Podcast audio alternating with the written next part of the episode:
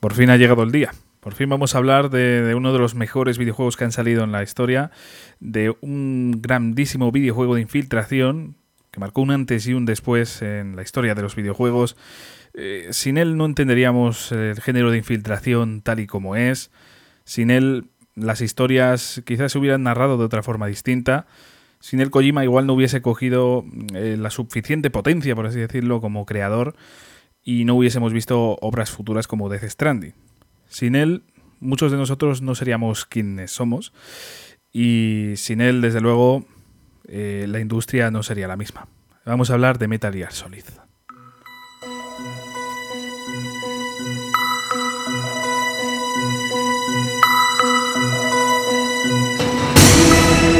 En este podcast, como ya es habitual, Vamos a analizar el juego, vamos a hablar un poquito de qué es Metal Gear Solid, vamos a hablar de sus antecedentes, Metal Gear 1 y 2, también vamos eh, a hablar de, sus personajes y en este caso también vamos a hablar un poquito del doblaje porque creo que es eh, algo bastante importante aquí.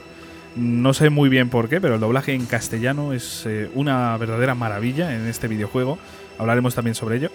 Y como es habitual en este tipo de podcast, lo que vamos a hacer después es eh, meternos en el juego, vamos a hablar eh, de todos sus apartados, o sea, vamos a vivir esa historia de Metal Gear Solid 1 en, este formato podcast y vamos a hacerlo, como siempre, con la ayuda del bueno de Jesús de Versotorpe. Jesús, ¿qué tal?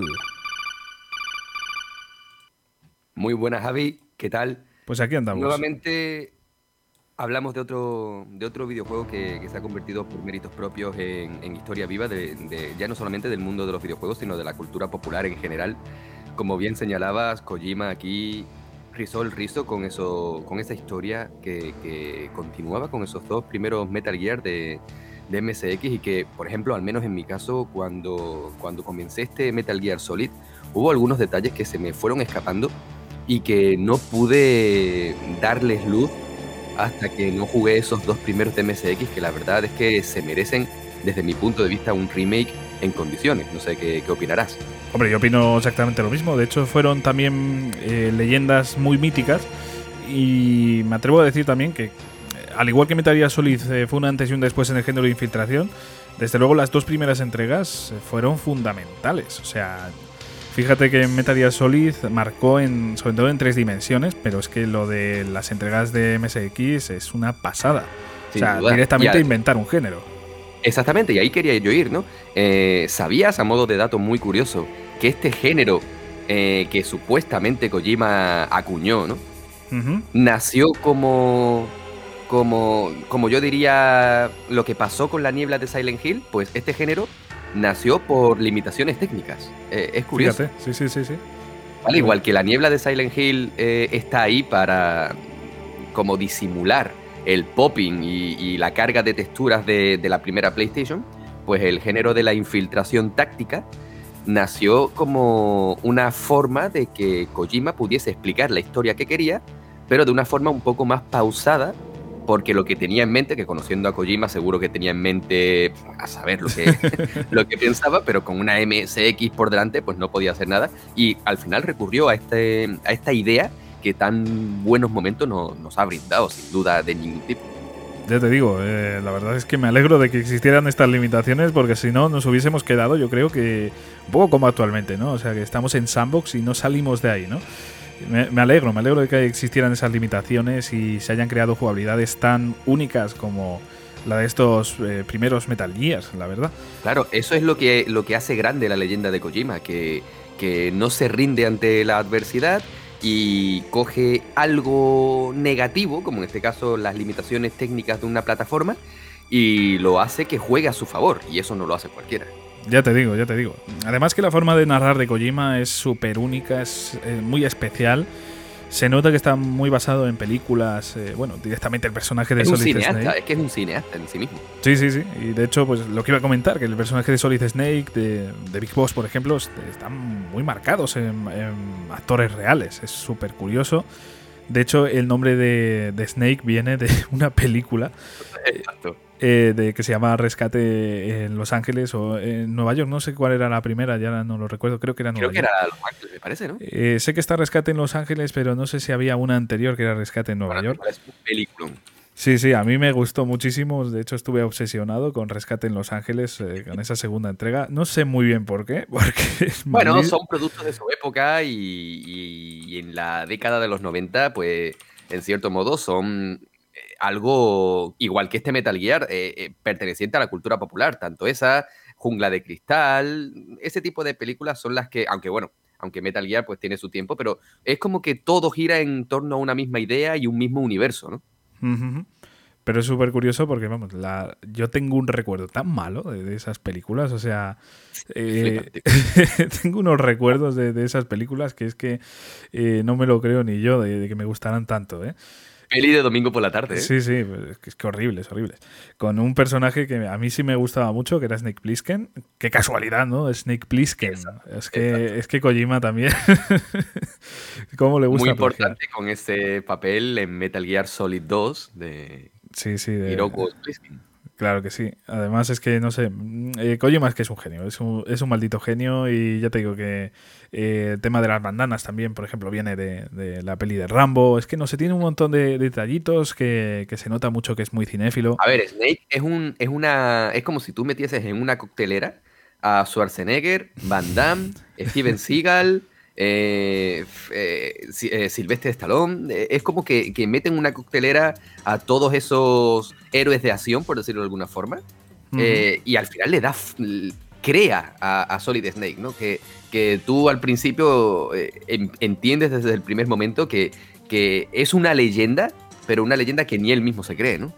Sí, sí, y desde luego, por ejemplo, en, en, el Metal Gear Solid 1 concretamente, en el juego que vamos a hablar, pues em, es que se ve claramente eso, ¿no? O sea, el, hecho en sí de todo el mundo le idolatra, todo el mundo dice, es que eres una maldita leyenda viva. Y él dice, pues no, eh, no, lo soy, ¿sabes? O sea, no... Eh, hay una persona detrás de esta leyenda.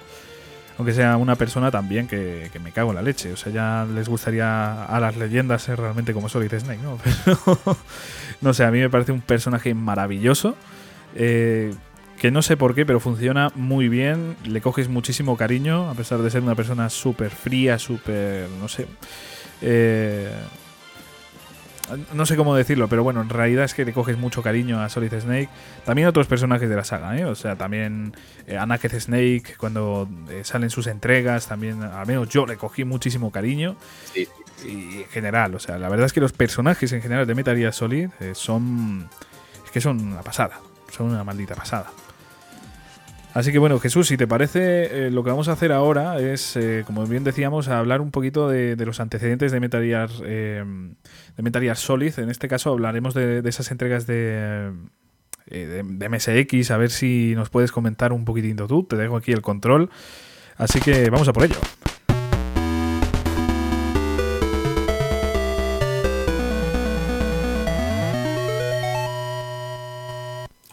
Bueno, para resumir un poquito la historia de estos dos primeros Metal Gear, yo creo que tampoco necesitamos entrar demasiado en temática, demasiado en teoría. Simplemente vamos a hacer un resumen, eh, en cierto modo, por la parte más visible, ¿vale? Eh, en el primer Metal Gear, Solid Snake no deja de ser un novatillo de, de la unidad Foxhound y su superior al mando, Big Boss, lo manda a un, vamos a decir, una base militar, pero al mismo modo los que ya estamos versados en la saga, una utopía militar, ¿no? Hablamos de Outer Heaven, el, bueno, el cielo que se creó para una serie de mercenarios que, que no sentían que tuviesen patria y que se dedicaban a luchar únicamente por el mero arte de la guerra. Aquí Snake tenía una idea principal y una orden bastante clara que era destruir el Metal Gear, que, bueno, en cierto modo la idea de un Metal Gear no deja de ser un tanque bípedo con una potencia destructiva enorme e incluso la capacidad de poderse mover por cualquier tipo de terreno y poder lanzar ataques nucleares desde cualquier punto del, planeta. Casi nada. Casi nada, exactamente. y al final esto queda muy dentro de, de la temática que tanto tocaban tanto películas, series de televisión y libros, ¿no? Aquello era como, como la histeria colectiva ante ataques nucleares. Y este Metal Gear no dejaba de ser un arma. Y Snake se tenía que infiltrar en Outer Heaven, salvar a todos los reclusos y a todos aquellos que estaban en contra de, este Metal Gear y de estos, de estos mercenarios, y en última instancia enfrentarse al Metal Gear y destruirlo. Una misión que en principio no, no estaba previsto que se pudiese cumplir porque como ya hemos señalado al principio, Snake no era más que el novato del grupo, pero aún así, el tío lo consigue, sale adelante y de hecho conocemos a un personaje que más adelante hablaremos también de él, que es Grey Fox. Todo aquel que conozca la saga, seguro, seguro, seguro que tiene eh, ciertos sentimientos hacia Grey Fox porque el pobrecito se los merece. Y bueno, tras toda esta parafernalia, tras una misión en la que Snake sufre muchísimo, pero que sale adelante, destruye el Metal Gear y por último se lleva la, o, mejor dicho, nos llevamos la primera gran revelación de la saga, y es que el jefe mercenario tras Outer Heaven no es otro que, que quién, Javi. Que Big Boss, eh, la persona que le habían mandado ir a esa misión. Exacto, exacto. Y así, en ese preciso momento, nos quedamos todos con la mandíbula completamente desencajada y el culo literalmente roto, y no es para menos. y bueno, la base Outer Heaven tiene un tiempo en el que cuando el contador llega a cero, se autodestruirá. Pero es que en ese momento Snake se está enfrentando a Big Boss porque deja muy claro que el único objetivo por el que mandó una misión tan importante a un novato era para crear confusión y que al final sus planes no estuviesen tan mal vistos. Pero Snake se enfrenta a él, consigue vencerle y escapa. Mientras escapaba, da por hecho que Big Boss continuaba dentro de la base, una base que quedó reducida completamente a escombros y ceniza, y por eso la historia crea la necesidad de un segundo Metal Gear en el que ya no estamos en Outer Heaven, sino en Zanzibar Land. Que, bueno, a mí la verdad es que el nombre de Zanzibar Land siempre me hizo muchísima gracia, ¿no? Yo me imaginaba ya, pues, yo qué sé, tío, es que me suena, es que a mí me recuerda a Super Mario lo de Zanzibar Land, no me preguntes por qué. bueno, aquí nuevamente, segunda misión, exactamente lo mismo. Nos tenemos que enfrentar a un nuevo Metal Gear que amenaza la paz mundial, bueno, la paz que, que pudiese haber en ese momento. Nuevamente Snake continúa avanzando, continúa creciendo como ya no, ya no solo como soldado, sino como leyenda, porque hay que destacar que en el primer Metal Gear Snake se convierte eh, en un héroe para la nación y prácticamente para el mundo entero, porque enfrentarse a Big Boss, que era la leyenda más grande del mundo, hizo que Snake se convirtiese en la mayor leyenda del mundo. Es como que como lo que le pasó a Big Boss con The Boss, pues a Snake le pasa algo relativamente parecido y esa leyenda no para de crecer en este segundo Metal Gear en el que nuevamente se enfrenta a Metal Gear y nuevamente se vuelve a enterar que la persona detrás de Zanzibar Land y de este segundo Metal Gear no es otro que ¿quién, Javi? Que el bueno de Big Boss. Otra vez. Pesadísimo Big Boss, el pobrecito mío. Y aquí ya sí que sí, Snake no le, no, no le da cuartel, no se deja amedrentar y nuevamente se enfrenta a él, pero ahora sí que sí lo derrota y además lo derrota de una forma que sinceramente no se había visto en ningún otro videojuego, porque en aquella época, hoy por hoy estamos acostumbrados a enfrentarnos con cualquier tipo de arma a cualquier tipo de enemigo. Pero en aquella época, en estos juegos bélicos sobre todo, enfrentarse a un enemigo era usar un arma de fuego. Pero en esta situación, en este preciso momento, en este segundo Metal Gear, Snake lo hace de una forma tan rudimentaria que a cualquiera de nosotros nos dejó completamente desencajados. Y es que se enfrenta a él con un spray y un mechero. O sea, crea un lanzallamas improvisadísimo y prende fuego a Big Boss. Hoy por hoy, si nosotros hablamos de ese arma, pues bueno, nos lo creemos porque estamos acostumbrados a juegos como GTA o Saints Row, ¿no? que, son juegos que, bueno, pues que le dan bastante a la imaginación. Pero en aquella época, Kojima nuevamente hizo lo que nadie se imaginaba y fue darle al jugador una forma tan extraña de afrontar un enfrentamiento como crear un lanzallama improvisado. Y bueno, ahí termina la historia muy breve de Metal Gear 1 y 2. Obviamente son obras que aunque hoy por hoy puede doler a la vista jugarlos, yo seguiré recomendándolo siempre. Podéis jugarlo, bueno, yo creo que la mejor forma hoy por hoy de jugarlo y además en español em, en el recopilatorio Subsistence de, Metal Gear, de Metal Gear 3, vaya, de PlayStation 2, o en los HD Collection que salieron, que salieron para PlayStation 3 y 360. Así que ahí queda una historia que comienza de la mejor forma posible y que nos da pie, ahora sí que sí, a comenzar esta obra maestra que es Metal Gear Solid.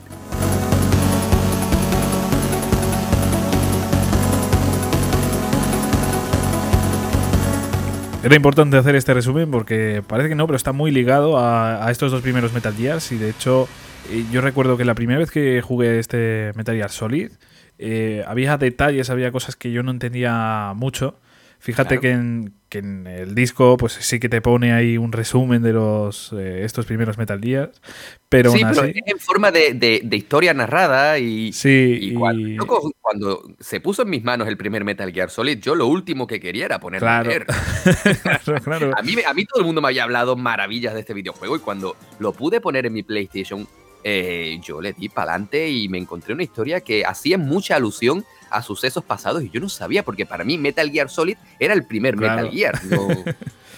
Eh, fue exactamente lo que me pasó a mí. Al final, eh, yo creo que pocas personas dicen, venga, voy a ponerme el juego. Uy, un resumen de los primeros Metal Gear. Venga, vamos a leerlo. que de hecho, de hecho, en Metal Gear Solid 2 podemos encontrarnos un libro entero en el que se relata la historia del primer Metal Gear. Fíjate, sí, sí, sí. Pues yo eso sí que ya te digo que no lo he leído en mi vida. No, ni yo, ni yo. No lo he leído en mi vida. Pero bueno, la verdad es que sí. Eh, por suerte Kojima pues eh, tuvo esto en cuenta y sí que añadió eso al menos, pero bueno. También me gustaría añadir, Jesús, eh, una mención especial a Grey Fox, porque creo que es un personaje que, es importante también en estos primeros Metal Gears, que básicamente, para que nos hagamos una idea, era el mejor soldado de, la Foxhound. De hecho, tenía pues el, nombre de, Fox, que es una cosa que solo se la dan al mejor de los mejores. En este caso, Grey Fox, eh, fijaos, o sea, como bien decías, eh, Snake va allí a Outer Heaven en ese primer Metal Gear y rescata a Grey Fox. O sea, es un, hecho bastante curioso, que, rescata al mejor de todos los soldados de Big Boss, pues lo, tiene que rescatar el más novato. Y también me parece muy curioso en la segunda entrega, que es eh, uno de los enemigos más poderosos. de hecho, es el. no, lo he dicho, pero sí, al final es como que Grey Fox cruza la línea y, se pone de parte de Big Boss, ¿no? No sé por qué le dio, le dio esa neura, el pobrecito mío. Pero nuevamente Snake vuelve a ser, vuelve a incrementar su leyenda y se enfrenta a Grey Fox y le derrota. Sí, sí, sí. Le derrota además a puñetazo limpio, que es una batalla bastante épica, sobre todo en, su día. Y no sé, eh, a mí me parece que ya ahí se ve una buena relación. Eh, Lo que sí que no he dicho, Mavi, perdona, es la, la. Porque igual que en el primer Metal Gear, la gran revelación es que Big Boss es el que está detrás de todo Outer Heaven. ¿Cuál es la segunda revelación tan, tan grande y que de hecho marca toda la saga? Eh, pues un dato, un dato muy, muy, muy importante, además que tiene aquí un, es fundamental entender esto. Y que si hoy por hoy se pudiese dar y fuese el mundo real, saldría en Sálvame. seguramente. Saldría en Sálvame y seguramente la gente se quedaría un poco un poco rara, ¿no? Yo ya me estoy imaginando a Big Boss ahí sentado diciendo, bueno, eh, quiero decirles un par de cosas. Jorge Javier, Jorge Javier. bueno, eh, el gran dato que, se obtiene aquí en, este, en esta segunda entrega es que Big Boss es el padre de, Solid Snake. Y aún así, sabiendo esto, tienes que utilizar ese mechero y ese, bueno, ese lanzallamas provisional y, y, quemar a tu padre, ¿no? Es bastante curioso y, como siempre, Kojima dando una vuelta de tuerca a, a, una historia que podría ser muchísimo más simple, pues no, tiene que, tiene que estar complicado, tiene que haber aquí movida y, es lo que nos gusta de Kojima, qué cojones, no... Sin duda, sin duda, eso es lo, eso es lo importante de Kojima, que, no se queda atrás y que siempre está revolucionando el sector y de hecho cuando parecía que todo estaba inventado se sacó este Dead Stranding, que la verdad es que como que ha creado un nuevo género, así que Sí, eh, y a mí me. Bueno, ya lo hemos hablado en muchas ocasiones. A nosotros todos nos encanta. Hay otras personas que, que lo ven ahí. Eh, vamos, no es el típico juego súper dinámico de. No sé, es un juego tranquilillo, de caminar, eh, en el que, bueno, pues también hay muchas más cosas. Hay hasta partes de terror. Pero bueno, eh, sé que a, primera vista cualquiera pues puede decir, no, no es mi tipo de juego, pero creedme, cuando os ponéis a los mandos de, ese videojuego merece mucho la pena. Y bueno, Jesús, eh, vamos ahora por el análisis, si te parece bien.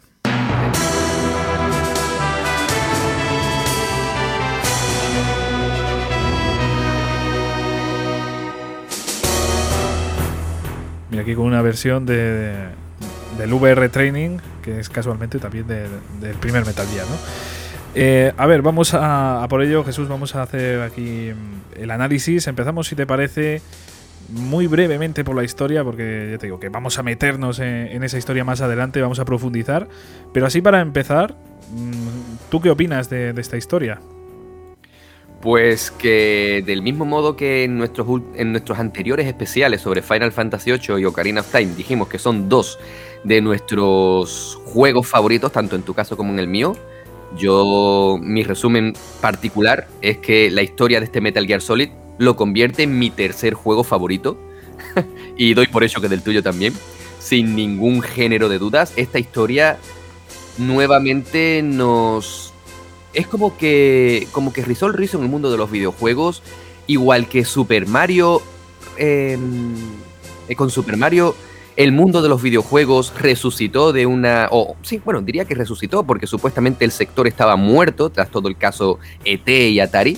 Con este Metal Gear Solid no es que salvase los videojuegos, porque ni mucho menos, ya tenían una vida muy importante, pero hizo evolucionar al sector. Pasó de, de violencia gratuita y de historias importantes, por supuesto, pero en cuanto a temas bélicos, dejó de ser un tema bélico vacío y le dio un trasfondo, le dio una importancia, hizo que el mundo de los videojuegos diese el salto al hermano pequeño del cine, por decirlo de alguna forma, y transportó, sobre todo con este primer Metal Gear, al videojuego como algo que se iba a convertir en algo muy especial. Este Metal Gear trata temas en esta historia que ningún otro videojuego lo había hecho y si lo habían hecho, no lo habían hecho de una forma tan importante, tan bien hecha, tan bien escrita como Kojima preparó para este videojuego. Destacar que no sé si fue el primero, pero es posible que fuese uno de los primeros en utilizar imágenes de documentales, imágenes de, sucesos reales para crear un, un trasfondo para la historia, para dejarte claro que eso que estás haciendo de matar enemigos, de, enfrentarte a, villanos, que no es algo tan heroico, que no es algo tan, tan bonito. Estás haciendo un mal, aunque sean malos. Y eso es algo que ningún otro videojuego en esa época había hecho, o al menos nuevamente te digo, no en juegos de este tipo, porque si nos metemos en, en, juegos del género JRPG, pues sí es posible que nos encontrásemos con historias más elaboradas también, pero al final en aquella época este tipo de juegos, nuevamente te digo, era guerra vacía y se ve que Kojima no quería hacer esto y lo hizo de una manera magistral. Sí, sí, sí. Ahora estamos muy acostumbrados a ver la, guerra con otros ojos, ¿no? O sea, solo hay que ver el, último de Last of Us 2 para entender esto. Pero realmente Kojima fue el primero que, sí que puso, yo creo, vamos, que fue uno de los primeros al menos, de que puso la guerra como algo feo, como algo sucio nada heroico, como bien has dicho, y, yo opino lo mismo que tú. Al final es una historia que te engancha de principio a fin. Eh, es una historia muy buena, muy buena, con giros argumentales constantes. O sea, no sé, a, mí me parece que, aquí es de sobresaliente. Que te Javi. Snake se, se pega toda la historia de este Metal Gear Solid diciendo que él no es un héroe, que él no se merece que la gente piense en él como un héroe y como una leyenda, y ese es el motivo por el que Snake se encuentra al principio de todo recluido en Alaska. Sí, sí, sí. Porque él mismo quiso abandonar todo este mundo de guerra y quiso llevar una vida lo más normal posible dentro de lo que pueda ser una persona que solo ha conocido la guerra. Y bueno, eh, de hecho, pues mira, esto me viene bien para, decir esto, que yo creo que una de las claves de la historia de Metal Gear es que los personajes eh, están muy bien escritos eh, es que de verdad, a mí me parece una pasada el, cómo escribe Kojima, esos guiones también. No sé, a mí me parece que una de las claves pueden ser perfectamente los personajes tan, tan buenos que tiene, tan maravillosos. Personajes emblemáticos que tiene este videojuego como Revolver Ocelot. O sea, un enemigo...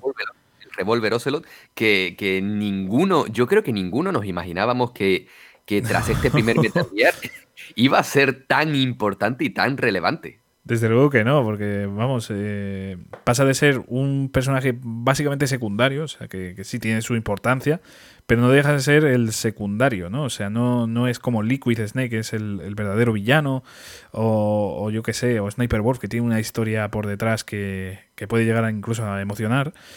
Pero de repente te, topas ahí con, con, Revolver Ocelot y es uno de los personajes, si no el, más importante de la saga, a nivel de, de villanos, ¿eh? O sea que, fíjate.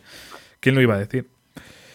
Y bueno, pues eh, a nivel de historia yo creo que ya nos meteremos más adelante, hablaremos mucho más detenidamente de todos eh, esos detalles, pero bueno, yo creo que como resumen, una magnífica historia, una historia llena de giros argumentales que, que no sé, a mí me, a mí me flipa, a mí me flipa la historia de, este primer Metal Gear Solid. Eh, después, a nivel visual y de sonido, a mí también me parece espectacular, logra hacer algo muy bueno, o sea Quiero decir, es un juego que, a pesar de haber pasado tantos años, y por ejemplo otros juegos en tres dimensiones verse feos, verse muy desactualizados, este juego, para mí al menos, logra eh, ser inmortal, por así decirlo. O sea, logra eh, estar bien a día de hoy. O sea, no verse tan viejo, a pesar de, bueno, tú lo ves y, quizás me lleve la contraria, ¿no?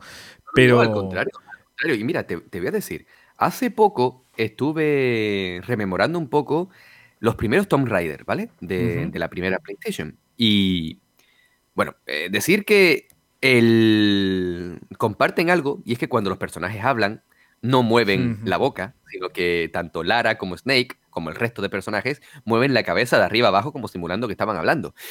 Pero los escenarios de Tomb Raider también son géneros distintos, los escenarios deberían estar, eh, bueno, están en, tres dimensiones totales en el caso de Tomb Raider, pero yo veía esos escenarios y a mí me dolían los ojos y de hecho en algunos momentos no sabía por dónde tenía que ir porque para mí todo era igual, todo era un cuadro abstracto, mientras que en este primer Metal Gear, te vuelvo a decir, obviamente hay un abismo en cuanto a género, por lo tanto es normal que los escenarios de uno y otro sean completamente distintos, yo eso lo entiendo.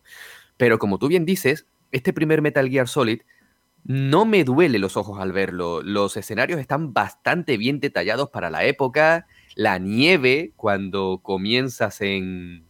Cuando llegas al, helipuerto, me, parece impresionante. Y es que nada más empezar en el juego, cuando vas nadando, que te puedes volver a tirar al agua, a mí me parece que es un juego que, ha envejecido muy bien y que aunque obviamente estamos hablando de una calidad gráfica de una consola de 32 bits, a mí no me duele jugarlo hoy por hoy, pero sí es verdad que ojalá sean ciertos esos rumores que dicen que se nos viene un remake.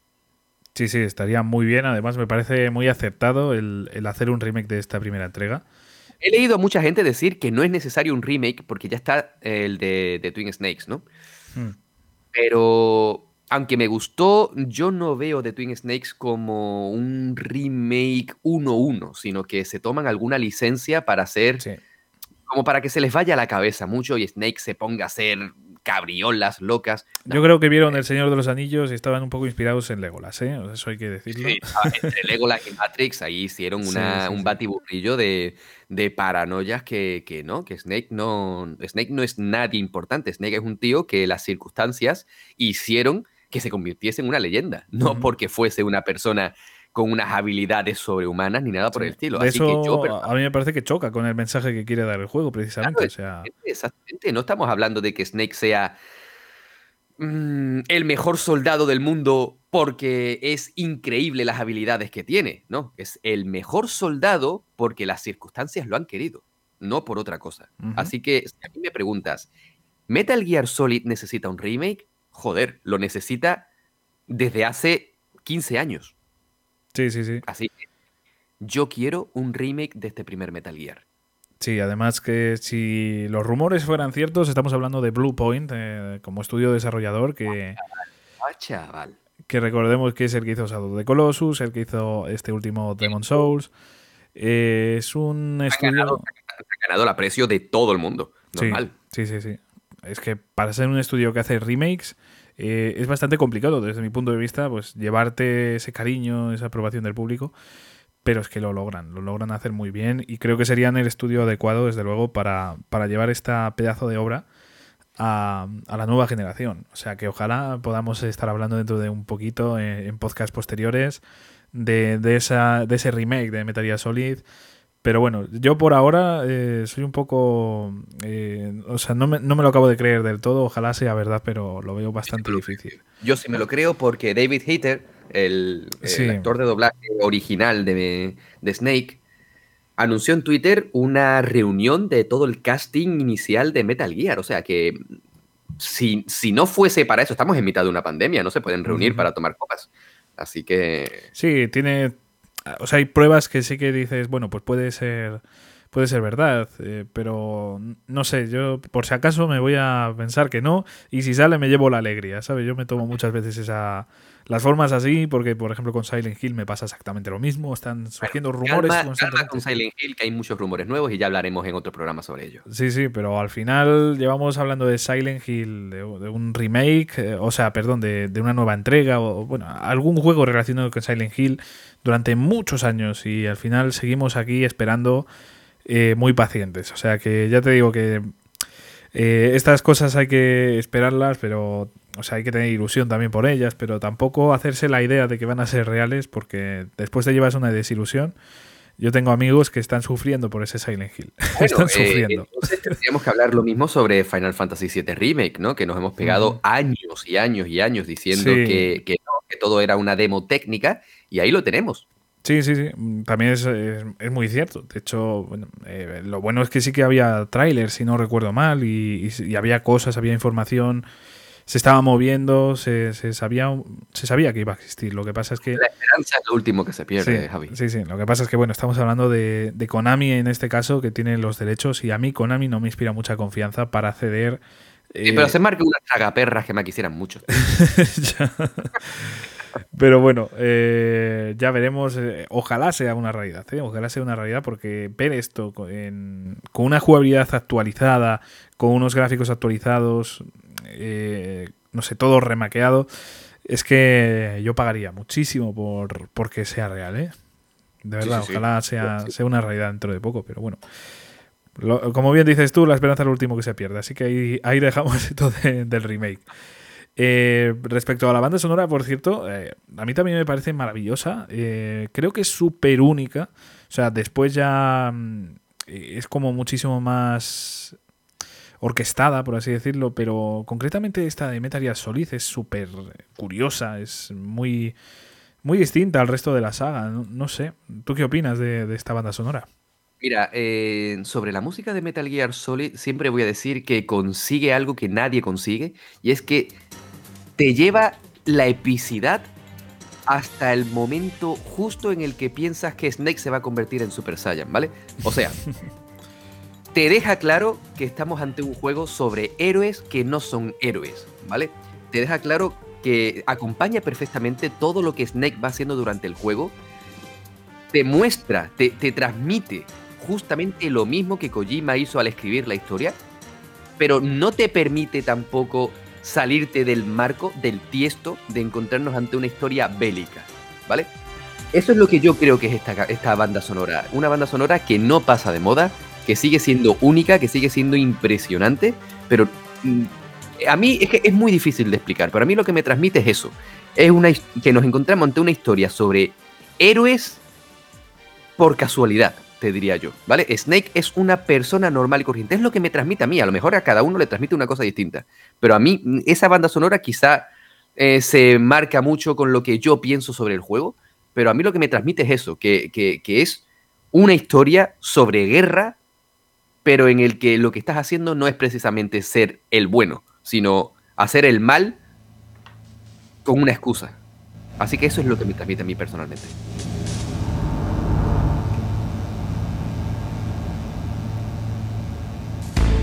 A mí, aparte de todo eso, también tengo que decir que me, resulta como más oscura que, el resto de la saga. Eh, no sé, tiene también pues un toque muy especial, muy sintético, no sé cómo decirlo. O sea, se escuchan eh, como pues esos coros tan oscuros también, esos sonidos tan peculiares. de, de este videojuego en concreto. Es que después no se han seguido con, con este estilo de banda sonora. Como ya digo, después se ha orquestado muchísimo más, es muchísimo más épico, eh, para muchos será incluso mejor, pero no sé, a mí esta banda sonora me transmite sensaciones muy distintas a las de sus entregas posteriores y sobre todo entregas como Metal Gear Solid 3 que ya es totalmente distinta. La del 2 tiene aún algún ápice de, esta primera Metal, de este primer Metal Solid pero ya, por ejemplo, a partir del 3 yo creo que ya se, se pierde totalmente esta esencia de a nivel musical. Y no sé, yo incluso puedo decir que he hecho en falta eh, que exista este tipo de bandas sonoras. Porque son, no sé, me traen muchísima nostalgia. No sé si es eso, si es la nostalgia, si es eh, que realmente transmite muchísimo lo que quiere transmitir el juego. No sé, pero esta banda sonora es para admirar, ¿eh? Es para admirar y es para estar escuchándola muchísimo. Me parece que es una obra maestra de, las bandas sonoras. Sin duda, y además, eh, bueno, están hablando sobre, sobre la película, ¿no? De Metal Gear. Bueno, llevamos años con la película de Metal Gear en, preproducción o producción o como quieras llamarlo. Eh, bueno, supuestamente el actor principal ya está, ya está seleccionado no sé cuánto habrá de cierto y cuánto de rumor, pero yo solamente espero que la banda sonora la haga la misma persona. Ya, ojalá. Eh, la verdad es que esta banda sonora, si no me equivoco, está hecha por muchísimas personas. O sea, no, no es como Metal Gear Solid 2 que dices Harry Gregson Williams. En este caso son unas cuantas personas y a mí también me resulta llamativo. Porque, no sé, eh, normalmente yo creo que siempre hay un compositor principal y el resto que, que lo tocan, ¿no? Pero bueno, en este caso, pues está compuesta por muchas personas y quizás esa también sea una de, las esencias de, esta buena banda sonora. ¿eh? Sin duda. Y ahora llegamos quizás al punto más complicado, porque creo que es lo peor del juego actualmente, porque ha envejecido peor, que es la, jugabilidad.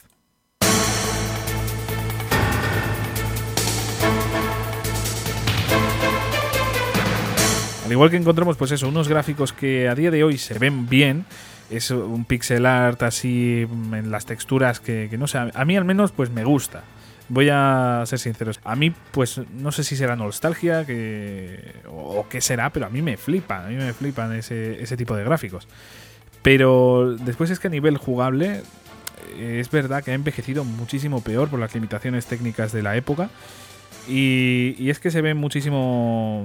Eh, se nota muchísimo que es muy tosco, que tiene movimientos que actualmente se harían de otra forma totalmente distinta. O sea, por ejemplo, no se puede apuntar en primera persona. O sea, no se puede apuntar en primera persona.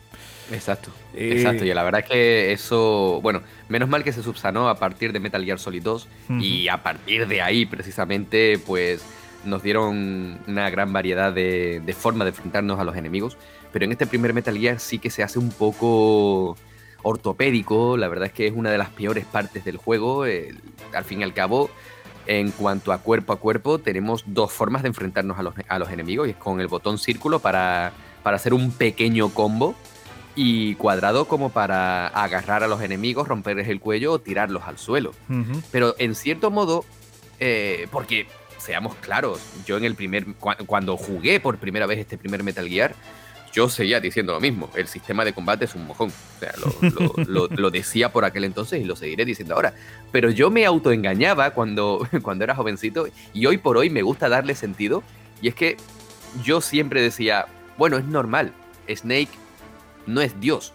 Es solo un soldado normal y corriente. ¿Vale? E, e, es la excusa que yo ponía. Pero obviamente todo se debe a las limitaciones de la consola. Exacto, sí, sí, se nota muchísimo que, es por esa razón. Si hubiesen querido, o sea, es que no sé, vemos casos muy parejos como esto mm, Silent Hill o Resident Evil, las primeras entregas. Se nota que es por las limitaciones técnicas, con esos controles tipo tanque. Eh, y no sé, es un. Eh, como ya decimos, que es la peor parte del juego, lo que es la jugabilidad, en especial de combate. Eh, porque, por ejemplo, después tiene otras facultades que hablaremos enseguida pero lo que es el combate es que es súper tosco. O sea, por ejemplo, cuando eh, quieres matar en silencio con, la SOCOM con, con el silenciador, es que tienes que apuntar desde a tomar por culo. O sea, no puedes. Eh, o sea, quiero decir, tienes que acercarte. Rezar, para que le deje al objetivo. Claro, claro. Y es que con esa jugabilidad tan tipo tanque, mm, le vas a dar al enemigo, igual das a un, a un barril que explota, ¿no? O sea, es que tienen las mismas posibilidades. Eh, no sé, en ese sentido sí que se ve, se ve bastante mal. Eh, el juego te incita a disparar muchísimo. O sea, normalmente, actualmente, pues lo que solemos hacer es disparar a la cabeza, matarlo y ya está. Pero en estos juegos lo que tienes que hacer es disparar 50.000 veces hasta que muera. Y en cierto punto del juego van mejorando un poco los soldados y quizás de cinco, de cinco tiros que tenías que darle, pues igual ahora tienes que dar siete, ¿sabes? Y incluso a mí me descuadró alguna vez. Que claro, yo digo, bueno, pues con darle estas veces ya está. Y de repente estaba vivo, me pilló y a tomar por culo. Pero bueno, eh, la verdad es que es eso, ¿no? lo que es el combate, el el disparar, eh, el cuerpo a cuerpo, pues sí que se ve más eh, un poco tosco. De hecho, el cuerpo a cuerpo se ha seguido con esa fórmula hasta hace, bueno, hasta Metal Gear Solid 4, si no recuerdo mal. Se ha seguido esa fórmula de, combo de dos puñetazos patada y, ahí se queda. Pero bueno, eh, es una... Sí, bueno, pero a partir de Metal Gear 3, quieras o no, ya nos metieron el CQC que, que bueno, le, le hizo un gran favor a la saga. Sí, sí, sin duda, sin duda. Y bueno, pues eh, yo creo que de combate en sí poca cosa más, ya que comentaremos más los tipos de armas y, algunas cosillas por, de ese estilo, pero bueno, después eh, una cosa que me gustaría añadir de la jugabilidad y, que creo que se ha perdido esta esencia y, y yo la he hecho muchísimo de menos, es por ejemplo que tú según vas avanzando en el juego, eh, vas mejorando como personaje. O sea, no es en plan, bueno, pues ya tengo la vida al máximo, voy a ir cogiendo armas. No, no. O sea, tú empiezas de cero, empiezas desnudo, por así decirlo. Eh, y, vas mejorando, vas obteniendo tus armas, vas consiguiendo pues la SOCOM, por ejemplo, la pistola de, principal del juego. Después encuentras el silenciador y ya puedes matar en silencio, consigues las famas, consigues pues eh, las distintos tipos de armas y aparte eh, tu vida, tu barra de vitalidad eh, va aumentando según vas em, progresando en el juego. En este caso, mejora cuando vences a los bosses. O sea, cuando vences a los jefes, vas aumentando tu vitalidad, vas aumentando también el número de raciones que puedes tener. Porque al principio, pues es que estás muy limitado. Es que de verdad la barra es minúscula. Yo cuando empecé Metal Gear Solid 1 la primera vez es que digo, pero es que esta barra es minúscula, o sea, de dos tiros me matan. es bestial. Sí, sí, sí, literal. Sí, sí, sí. Y vas mejorando, vas progresando, vences al, primer jefe, ya, ya ves cómo va aumentando la barra y al menos a mí me dio una satisfacción eh, que, vamos, me encantó. Y, en general, pues va, va un poco por este estilo, vas mejorando también la capacidad de munición. Es que no sé, me parece que ese sistema de ir progresando junto con el personaje a mí me parece que es una esencia que se ha ido perdiendo y, por mala suerte, pues ahí se ha quedado. A mí me parece muy especial, muy única y, realmente creo que espero que, vamos, si hacen ese remake del que hemos hablado antes, espero que esto lo, lo tengan muy en cuenta porque, no sé, es como un toque estilo Metroidvania, más o menos en el que también tienes que investigar muchísimo. Por ejemplo, vas obteniendo llaves, según avanzas también en el juego, también por, historia vas obteniendo pues llaves de, por ejemplo, nivel 1, nivel 2, que te permiten acceder a, distintos tipos de puertas. Y esto es genial porque, pues, eh, imagínate que de repente en mitad del juego obtienes la, la 6, yo qué sé. Pues vuelves para atrás y tienes puertas que no habías abierto en aquel entonces porque eran de nivel mucho más superior y obtienes pues distintos tipos de armas, distintos, pues, eh, distintos objetos. Y eso a mí me, encanta, me parece un toque muy especial. Después, por ejemplo, en, el, en la segunda entrega sí que podemos ver algo muy parecido. Así que bueno, eh, en ese sentido sí que lo, siguieron, sí que siguieron con esa idea y me parece a mí muy buena. Eh, después ya sí que la hemos perdido del todo, se ha cambiado totalmente la jugabilidad en ese sentido. Pero a mí estos detallitos, eh, no sé si será por la nostalgia o por qué será. Quizás ahora mismo se ven viejos, pero es que a mí me encanta. A mí este tipo de cosas me encantan. ¿Tú qué opinas? siempre, siempre voy a decir que yo soy un amante de los retro y este Metal Gear cumple varios, varios factores que, que pueden convertir un videojuego en importante para mí. Uno de ellos es la historia, los personajes, la jugabilidad incluso, pero en general el, el olfato, e, e, el, el, olorcillo retro. Y al final es lo que hace que se convierta en algo tan importante para mí. Y, y sí, sin duda, estoy completamente de acuerdo al 100% con todo lo que has dicho. Y también, mira, me estoy acordando de que otra cosa muy importante y vamos a hablar de cada uno de los jefes, pero las batallas contra los jefes pueden ser uno de los apartados más currados, con mejor eh, diseño de niveles que tiene el juego. ¿eh? O sea, los combates contra jefes son una pasada y ya hablaremos de ellos porque es que cada uno pues, es distinto. Y te voy a decir más, te voy a decir más. lo que es el combate contra cada uno de los bosses de este juego, ¿vale? A mí me recuerda mucho a Dragon Ball. ¿Sí? Y te voy a explicar el porqué. A ver. Cuando cualquiera de los protagonistas de Dragon Ball se tenían que enfrentar a un enemigo, antes, durante y después se pegaban un rato grande hablando. Hablando de las convicciones de cada uno, diciendo que no vas a vencer, bla, bla, bla, bla, bla, bla. Y al final, todo esto pasa también en Metal Gear. Porque antes, durante y después, Snake tiene una charla bastante importante con cada uno de los enemigos. Y de hecho, te muestran que esos enemigos, que ahora, como tú bien dices, eh, profundizaremos más en ello, cada uno de esos enemigos no son tan malos realmente, no son tan diferentes de Snake. Bueno, excepto Ocelot. Ocelot es, un cabronazo. ¿El qué? ¿El qué, perdona? Que excepto Ocelot. Ocelot es un cabronazo de cuidado. Ocelot es un cabronazo. Pero bueno, ya, sí, ya, En este juego no lo diremos eh, en, este especial, pero si algún día hacemos un especial hasta de Phantom Pain, podemos decir que, que Ocelot es un cabronazo, pero es un cabronazo fiel. Sí, sí, sí. A, ver. Muy fiel. Sí, sí, sí. De hecho, bueno, siempre es un cabronazo precisamente porque es fiel.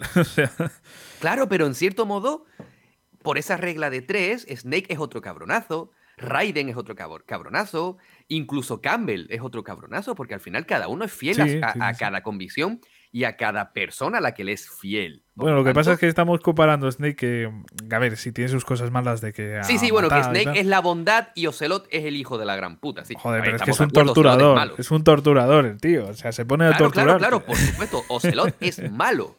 Pero Ocelot es malo por porque es bueno con, otra cosa, con otra persona. Sí, sí, sí, eh, que lo dejamos ahí, sí, sí. Venga, lo dejamos en ese Ocelot, hijo de puta. y de hecho, ya lo hemos arreglado. Eh, aprovecho para, hablar también de los personajes, hablar un poquitillo, sin entrar demasiado en el detalle, pero sí, bueno, pues hacer mención de, la gran mayoría de personajes. O sea, por un lado tenemos a Solid Snake, del que ya hemos hablado aquí todo este rato. Eh, también tenemos pues a Grey Fox, que también ha caído por aquí, lo hemos mencionado. En este juego, pues eso, sale, sale Grey Fox. Ya hablaremos de ello más detenidamente. También tenemos a Roy Campbell, que, esto tampoco lo hemos comentado y puede ser interesante. Fue el, eh, digamos, el comandante, el coronel que, tenías en ese segundo Metal Gear. Era el que te estaba ayudando, el que te estaba dando las órdenes. Y en este caso, pues también es el, que se encarga de la misión, en este caso de Metal Gear Solid. Después también tenemos a Mei que esta también os sonará a todos, yo creo. Que Qué gran personaje Mei tío. Qué gran personaje. Me Qué, me gusta. Qué me gusta, tío. Y nuevamente hacía algo que, nadie hacía porque en cualquier otro videojuego, guardar la partida era guardar la partida y fuera. Pero aquí, en este juego, para guardar la partida teníamos que llamar por codec a esta chica en concreto. Y además, antes y después de guardar la partida nos hablaba, porque Mei es de origen chino y constantemente nos, nos estaba iluminando con proverbios, chinos que además eh, siempre iban perfectamente con cada situación del juego. Sí, e, Era increíble. Y siempre te estaba dando ánimos, que es algo también muy, muy guay, ¿no? O sea, al final, estar jugando y saber que cuando vayas a guardar hay una especie de persona ahí escuchándote y, que además te, te anima, te da consejos. Sí, porque guardar la partida es algo como que te saca del juego, porque por muy realista que quisiese ser cada videojuego, o incluso hoy por hoy, eh, ser guardar la partida es algo que te saca completamente de la historia. Y en este Metal Gear lo hacían tan orgánico, tan, tan, bueno, voy a guardar la partida, voy a, voy a salvar mis progresos. Eso es algo que, bueno, que no se hace tan fácilmente hoy por hoy y Mei ayudaba mucho a que esa sensación de, salirme del juego se disipara un poquito, como que creaba una pequeña bruma entre, eh, eh, entre la realidad y el mundo del videojuego y eso es algo que no todos han conseguido hacer. Sí, sí, desde luego. Y además que Mei pues no sé, es una persona muy amable que, te cae bien, es que te va a caer bien, Mei Después también tenemos a, Naomi, que es otro personaje muy importante, digamos que es la que te ayuda a infiltrarte, eh, te mete una inyección con la que puedes, eh, digamos que pasar más tiempo bajo el frío ¿no? de, Alaska y, entre otras cosas pues también es, sirve de apoyo. También tenemos a, a Otacon, que es uno de los más míticos de, la saga. Eh, bueno, su primera aparición, ya hablaremos de ella, pero no es. Eh, bueno, es un poco humillante, así que bueno. Sí, bueno, pero es un personaje que al final consigue evolucionar a lo largo de la saga y, y crear su propia importancia más allá de ser la sombra de Snake. Sí, sí, desde luego. Y es que es fundamental. Ya en, la siguiente entrega es uno de los personajes más importantes. O sea, con eso ya vemos que, que Otacon es importante. Eh, entre otras cosas, también es el científico que, que ayuda a crear pues eh, ese Metal Gear del que vamos a hablar más adelante. Después también tenemos a, a Meryl, tenemos a Meryl que, que, también es un personaje importantísimo, sobre todo en este juego, más adelante. Y que, resulta ser la sobrina de. Sí, sí, del coronel Roy Campbell. Entonces estamos aquí hablando de, un magnífico personaje, también muy bien escrito. Una mujer soldado que en su día, pues quitando algunas excepciones, era bastante, bastante raro, ¿no? Ver a, una mujer que, quería ser soldado y demás. Eh, sobre todo en videojuegos, era algo bastante. Claro, y que, y que, que tú ves la evolución de Meryl desde el principio, desde la primera vez que Snake la conoce, hasta el final del juego, tú ya ves la evolución de Meryl y cómo eh, Kojima, al escribir su historia, su, su, personaje, crea algo convincente. No es como estábamos acostumbrados en la época, una fe fatal y bla, bla, bla. No, aquí es una, es una mujer que quiere ser soldado por convicciones propias y tú vas viendo cómo evoluciona hasta ser una gran soldado y sobre todo la gran soldado que conocemos en el cuarto Metal Gear. Así que un, gran personaje a la que es muy fácil querer. Sí, sí, desde luego. Y bueno, pues eh, ya digo que Meryl a mí me parece un personaje fundamental en la historia de, este primer Metal Gear Solid. Eh, también depende de la ruta que tú elijas, pero desde luego eh, ya hablaremos un poquito más adelante del tema de rutas, pero desde luego creo que prácticamente todo lo que queríamos era ir por la ruta de Meryl, por así decirlo.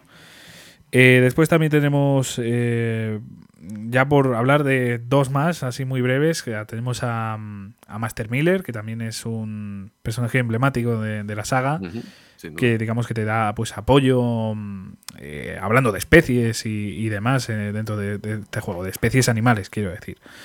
Y también tenemos al antagonista Liquid, que es el, el antagonista principal del juego, es el enemigo eh, al que tenemos que, derrotar, por así decirlo. O sea, tenemos. Todo esto se originó por culpa de este cabrón. Así lo digo. todo este juego se originó por culpa de este cabrón.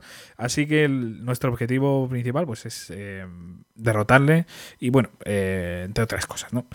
Y también, pues, ya está. Bueno, hasta aquí el tema de personajes. Y ya por último, antes de empezar a revivir el juego de verdad me gustaría hablar un poco del doblaje, porque creo que es algo que a ti y a mí nos ha afectado mucho, nos ha hecho vamos, que nos interese el doblaje por lo bien hecho que está este juego. Y concretamente, pues aquí hay actores de voz buenísimos, muchos también son muy conocidos a día de hoy, así que vamos a hablar de, de los que para nosotros son quizás los más importantes porque creo que es un magnífico doblaje el, de este videojuego. Así que bueno, Jesús, si quieres empezar tú a hablarnos del doblaje, bueno, coméntanos lo que te parece a ti. Bueno, en, en primer lugar, este primer Metal Gear hizo con el doblaje algo muy importante y es que por aquella época estábamos acostumbrados. Sí, bueno, los juegos que venían doblados al español tenían un doblaje que en su mayoría, en su gran mayoría, eran doblajes, no te voy a decir amateur, porque no eran amateur, ni mucho menos, pero no estaban a la altura, por decirlo de, alguna manera. Pero aquí, este primer Metal Gear hizo algo muy bien, muy, muy bien, al ser eh, eh, localizado a nuestro idioma. Y es que no solamente fue localizado a nuestro idioma, sino que lo hizo a un nivel muy cinematográfico, con actores de doblaje de muy, muy, muy alta Em, reputación muy importantes y sobre todo todos recordamos, todos recordaremos siempre hasta el último día al magnífico y maravilloso Alfonso Vallés haciendo de Solid Snake, un personaje, una persona que, que además supo transmitir parte de sí mismo y de otros personajes a los que él había doblado a este Snake, porque aquella famosa frase de pero qué coño fue algo que en cierto modo sería el un poquito de por favor de, Emilio en Aquí hay quien viva, pues que, fue algo improvisado y se hizo famoso, pues este pero qué coño fue algo también completamente improvisado según tengo entendido y me encantaría que eso que tengo entendido sea, sea cierto porque me parece algo impresionante. Alfonso Vallés es una lástima que, el resto de Metal Gear no hayan sido localizados a nuestro idioma en cuanto al doblaje, porque creo que aunque David Hater es un magnífico actor de doblaje y, es Snake, porque es Snake, yo siempre diré que me encantaría poder jugar el resto de Metal Gears con Snake doblado por, por Alfonso Vallés. Y ahora, eh, aunque bueno, hay muchísimos otros actores de doblaje muy importantes, ¿no? Ricky Coelho hizo también de Liquid Snake, o bueno, eh, Enrique Hernández como tacón me parece que supo darle ese toque tan, tan otaku. A, sí, sí, sí. Y de hecho, yo creo que mm, a, nivel de sonido, me atrevo a decir que, por ejemplo, el caso de, de, Otacón es muy parecido, o al menos a mí me recuerda a la voz en inglés, ¿eh? O sea, no. Sí, sí, sí, sí. No dista tanto. Sí, sí, a mí me parece que está muy, muy, muy, muy bien doblado, ¿eh?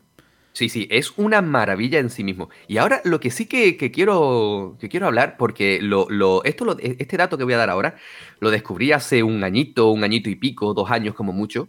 Y es que el coronel Roy Campbell es doblado por Vicente Gil, ¿vale? ¿Quién es Vicente Gil? Bueno, Vicente Gil es un actor y actor de doblaje que ha participado en muchísimas películas, series y otros videojuegos, ¿vale? Porque, bueno, eh, es un actor de doblaje con una, con una vasta carrera. Pero, ¿y si te digo que los creadores de Aquí no hay quien viva y La que se avecina hicieron una serie que hasta ahora hay dos temporadas que se llama El Pueblo? ¿Vale? Que es, bueno, una serie de una comedia en el que nos encontramos a, a distintas personas eh, y sobre todo oriundos de un pueblecito de Soria, si no recuerdo mal. ¿Qué te digo si, si este Vicente Gil, también actor, es uno de los personajes de esta serie y que hace del típico cazador, mayor, pueblerino. Es la misma, es la misma persona que dobla a, Roy Campbell, tío. Yo me quedé loquísimo, me quedé loquísimo cuando, cuando, joder, tras dos temporadas enteras viendo a este personaje, que es mi personaje favorito de la serie además, y digo, joder, me suena su voz muchísimo. Y en un momento determinado que habló bien, que habló sin poner ese acento de pueblo cerrado. Y dije, coño, Roy Campbell, tío, el puto Roy Campbell. que por cierto, por cierto, este actor también es el que dobla a alguno de los soldados Genoma en, en, Metal Gear. Yo ese dato no lo conocía. Y dije, joder, tío, que es que es, la magia del doblaje, ¿vale? Igual que está la magia de los videojuegos en sí mismo y de su banda sonora, el doblaje te mete otras, otras historias, otras leyendas. E, es la, lo, que, lo que ya te he dicho, la magia del doblaje. Y personalmente, yo, después de todo esto, Alfonso Vallés y Vicente Gil, mis favoritos de este videojuego, pero sin ningún género de dudas. Y sé que quieres hablar precisamente tú también de otro, ¿verdad? Sí, de, del que hizo el doblaje de Grey Fox, que es eh, José Javier Serrano. A mí me parece que hace un doblaje impresionante, o sea... Transmite el dolor del personaje. Sí, sí, pero transmite muy bien, muy bien, muy bien. Eh, es que de verdad, el doblaje de Grey Fox para mí personalmente me encantó. Además que por culpa de, este doblaje, en esta última vez que lo he jugado, se me venía a la cabeza todo el rato eh, Zachary Quinto, que es eh, un actor de... Te sonará, por ejemplo, de, de American Horror Story, por ejemplo. Exacto me parece flipante, me parece flipante. Estaba todo el rato pensando en ese actor dándose cabezazos contra el suelo, por ejemplo, en una de las escenas. Es que no sé, a mí me, encantó, me, parece que está muy bien doblado y comparto también la misma opinión que tú con tanto con, con, Alfonso Vallés como con el como Vicente Gil. O sea, me parece que es un doblaje excepcional. El de Vicente Gil, por ejemplo, me parece que en este juego es muchísimo más serio, lógicamente también por el personaje. Claro, claro, por supuesto. Y me parece que es muy, muy recto. Pulsa seleccionar para no sé qué. Es, muy recto, muy así. Eh, pero también es la esencia que querían transmitir y me parece que Vicente Gil lo hizo muy bien con, con Roy Campbell. Y en el caso de Alfonso Vallés, como bien dices, pues es que tiene frases emblemáticas que, desde luego pues, se han convertido en meme años después. Y, no sé, a mí me parece que el doblaje de, Alfonso Vallés fue impecable en, este primer Metal Gear. Y es una pena, como bien dices, de que no se haya seguido con, él, porque creo que lo hizo muy bien, muy bien, muy bien, muy bien. Y desde luego yo creo que, el doblaje influye en que sea un juego tan emblemático y tan bueno. ¿eh? O sea, si hubiésemos escuchado a Alfonso esto mm, eh, a David Hater, pues en ese en este primer Metal igual la sensación hubiera sido muy distinta.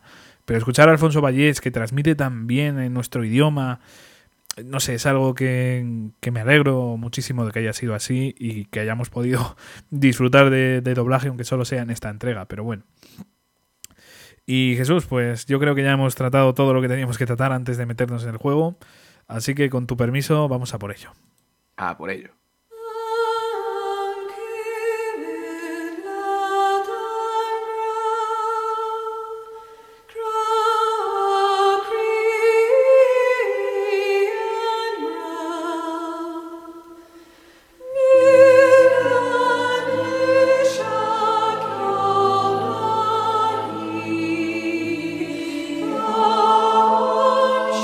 Teníamos que empezar con, yo creo que la canción más emblemática y mítica del juego, hacer este, eh, a revivir este, este videojuego, ¿no?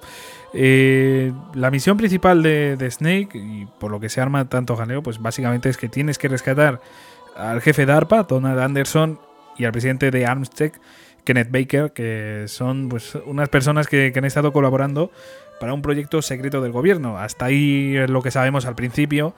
Eh, básicamente pues tenemos que, hacer eso y desactivar, eh, evitar que, haya una catástrofe nuclear porque tienen los terroristas que han secuestrado a estas dos personas, pues han secuestrado también una instalación en la que hay bombas nucleares. Entonces eh, nuestro objetivo es básicamente es rescatar a estas dos personas y desactivar las armas nucleares, hacer que sea imposible que se desate ese infierno nuclear que, que querían los terroristas. Ahí esa es la premisa del juego. Empezamos, pues, como ya hemos comentado anteriormente, pues eh, nadando por ahí en, las frías aguas de Alaska y infiltrándonos eh, en, la primera parte del juego, que es, por así decirlo, pues la, caverna.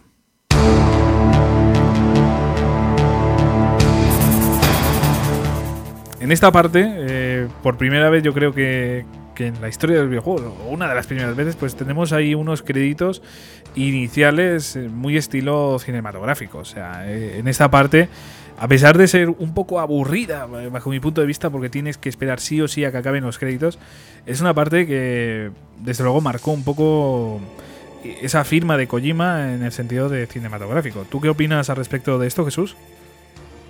Pues que lo que consigue, lo consigue de una manera impresionante, la verdad. Y como bien estás señalando, esta, esta pista, ¿vale? Este, esta canción para comenzar el juego lo que consigue es transmitirnos esa soledad que Snake está viviendo en ese preciso momento, nadando en esas gélidas aguas. Y esa, eh, como bien dices, esa caverna en, el, eh, en ese momento que, bueno, sirve en cierto modo de pequeño tutorial improvisado, consigue transmitirnos lo que en ese preciso momento Snake está, está sintiendo. Yo creo que pocos juegos hacen lo que este primer Metal Gear consigue, eh, o sea, de una forma tan escueta pocos juegos consiguen transmitirnos tanto, ¿no? Y aparte de ver, esto sirve como tutorial. Eh, realmente no te cuentan cómo se juega el juego. Simplemente, pues eh, tú empiezas directamente como en un sitio en el que tienes que agacharte y tienes que colarte por ahí.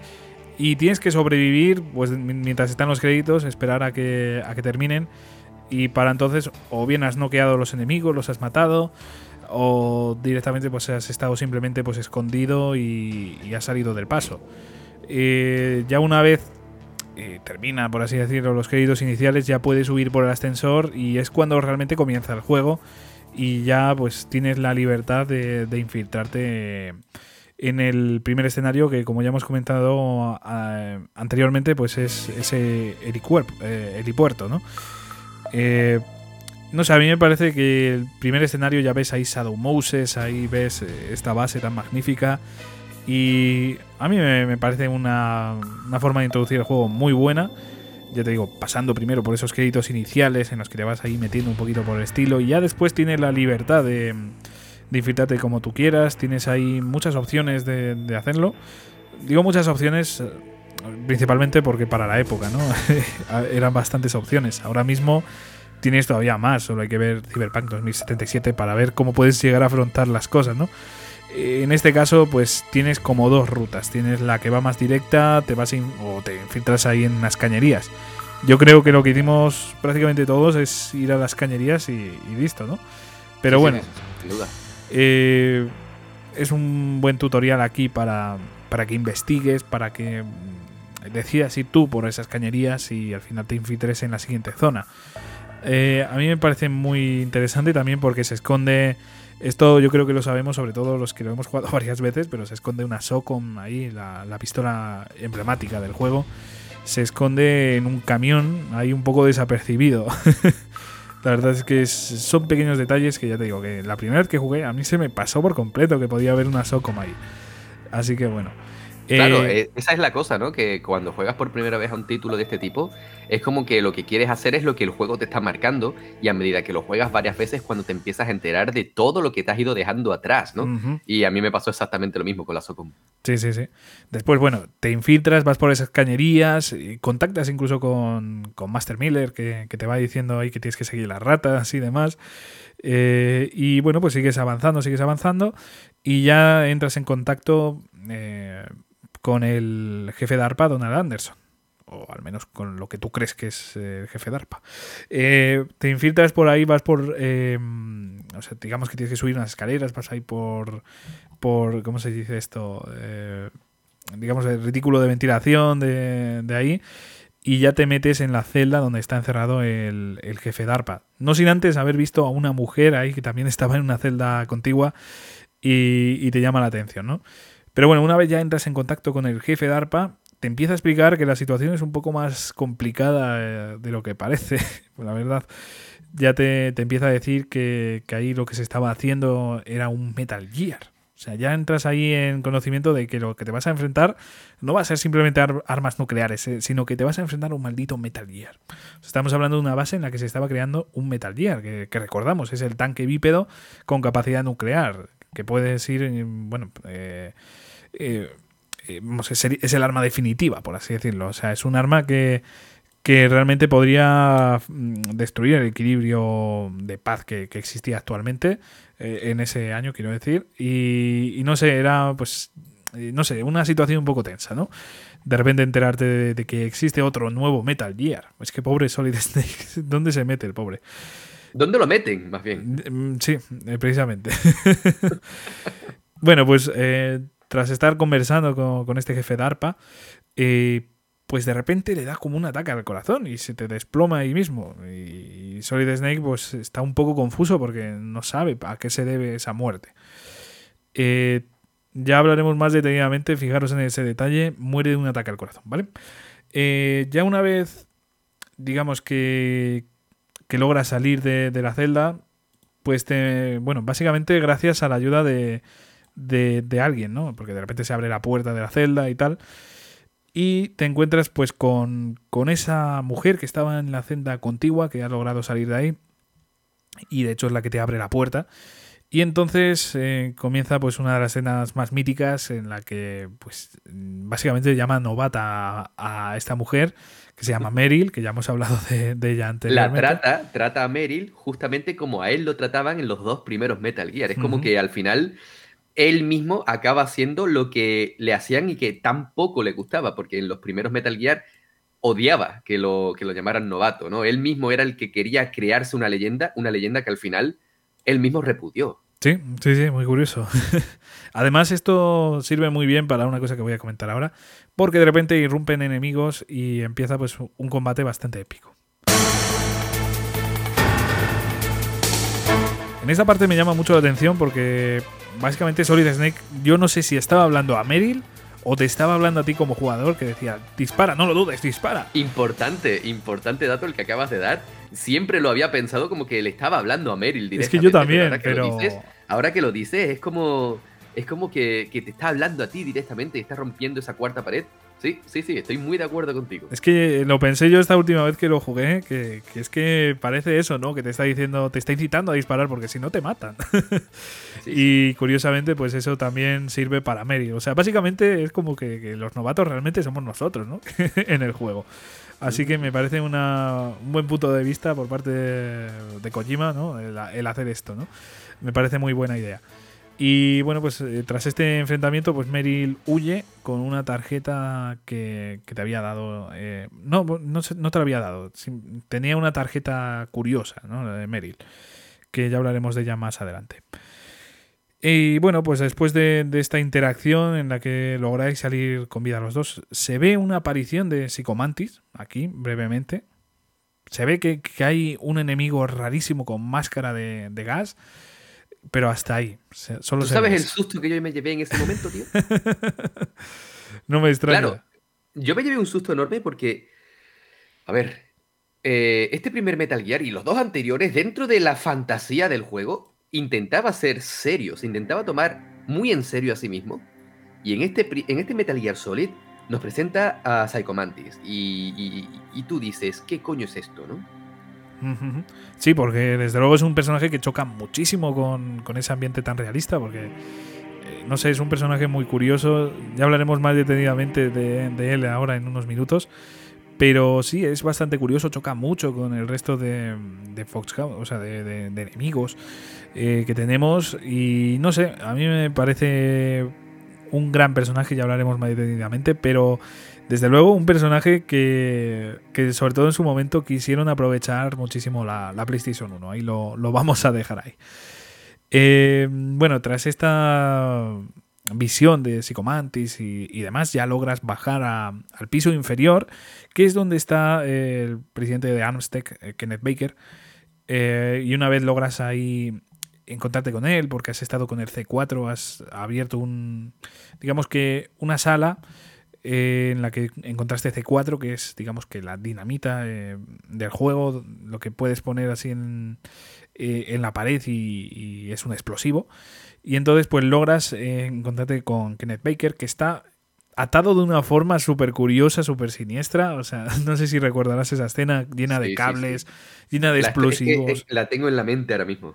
Es que, no sé, a mí me pareció una escena muy macabra, muy buena. A mí me encantó, me encantó me encantó esa escena. Y ahí es donde nos eh, encontramos por primera vez con un miembro, bueno, por primera vez si, si no contamos así como antes, pero eh, es donde nos encontramos cara a cara con, un miembro de, de, los enemigos, en este caso Revolver Ocer.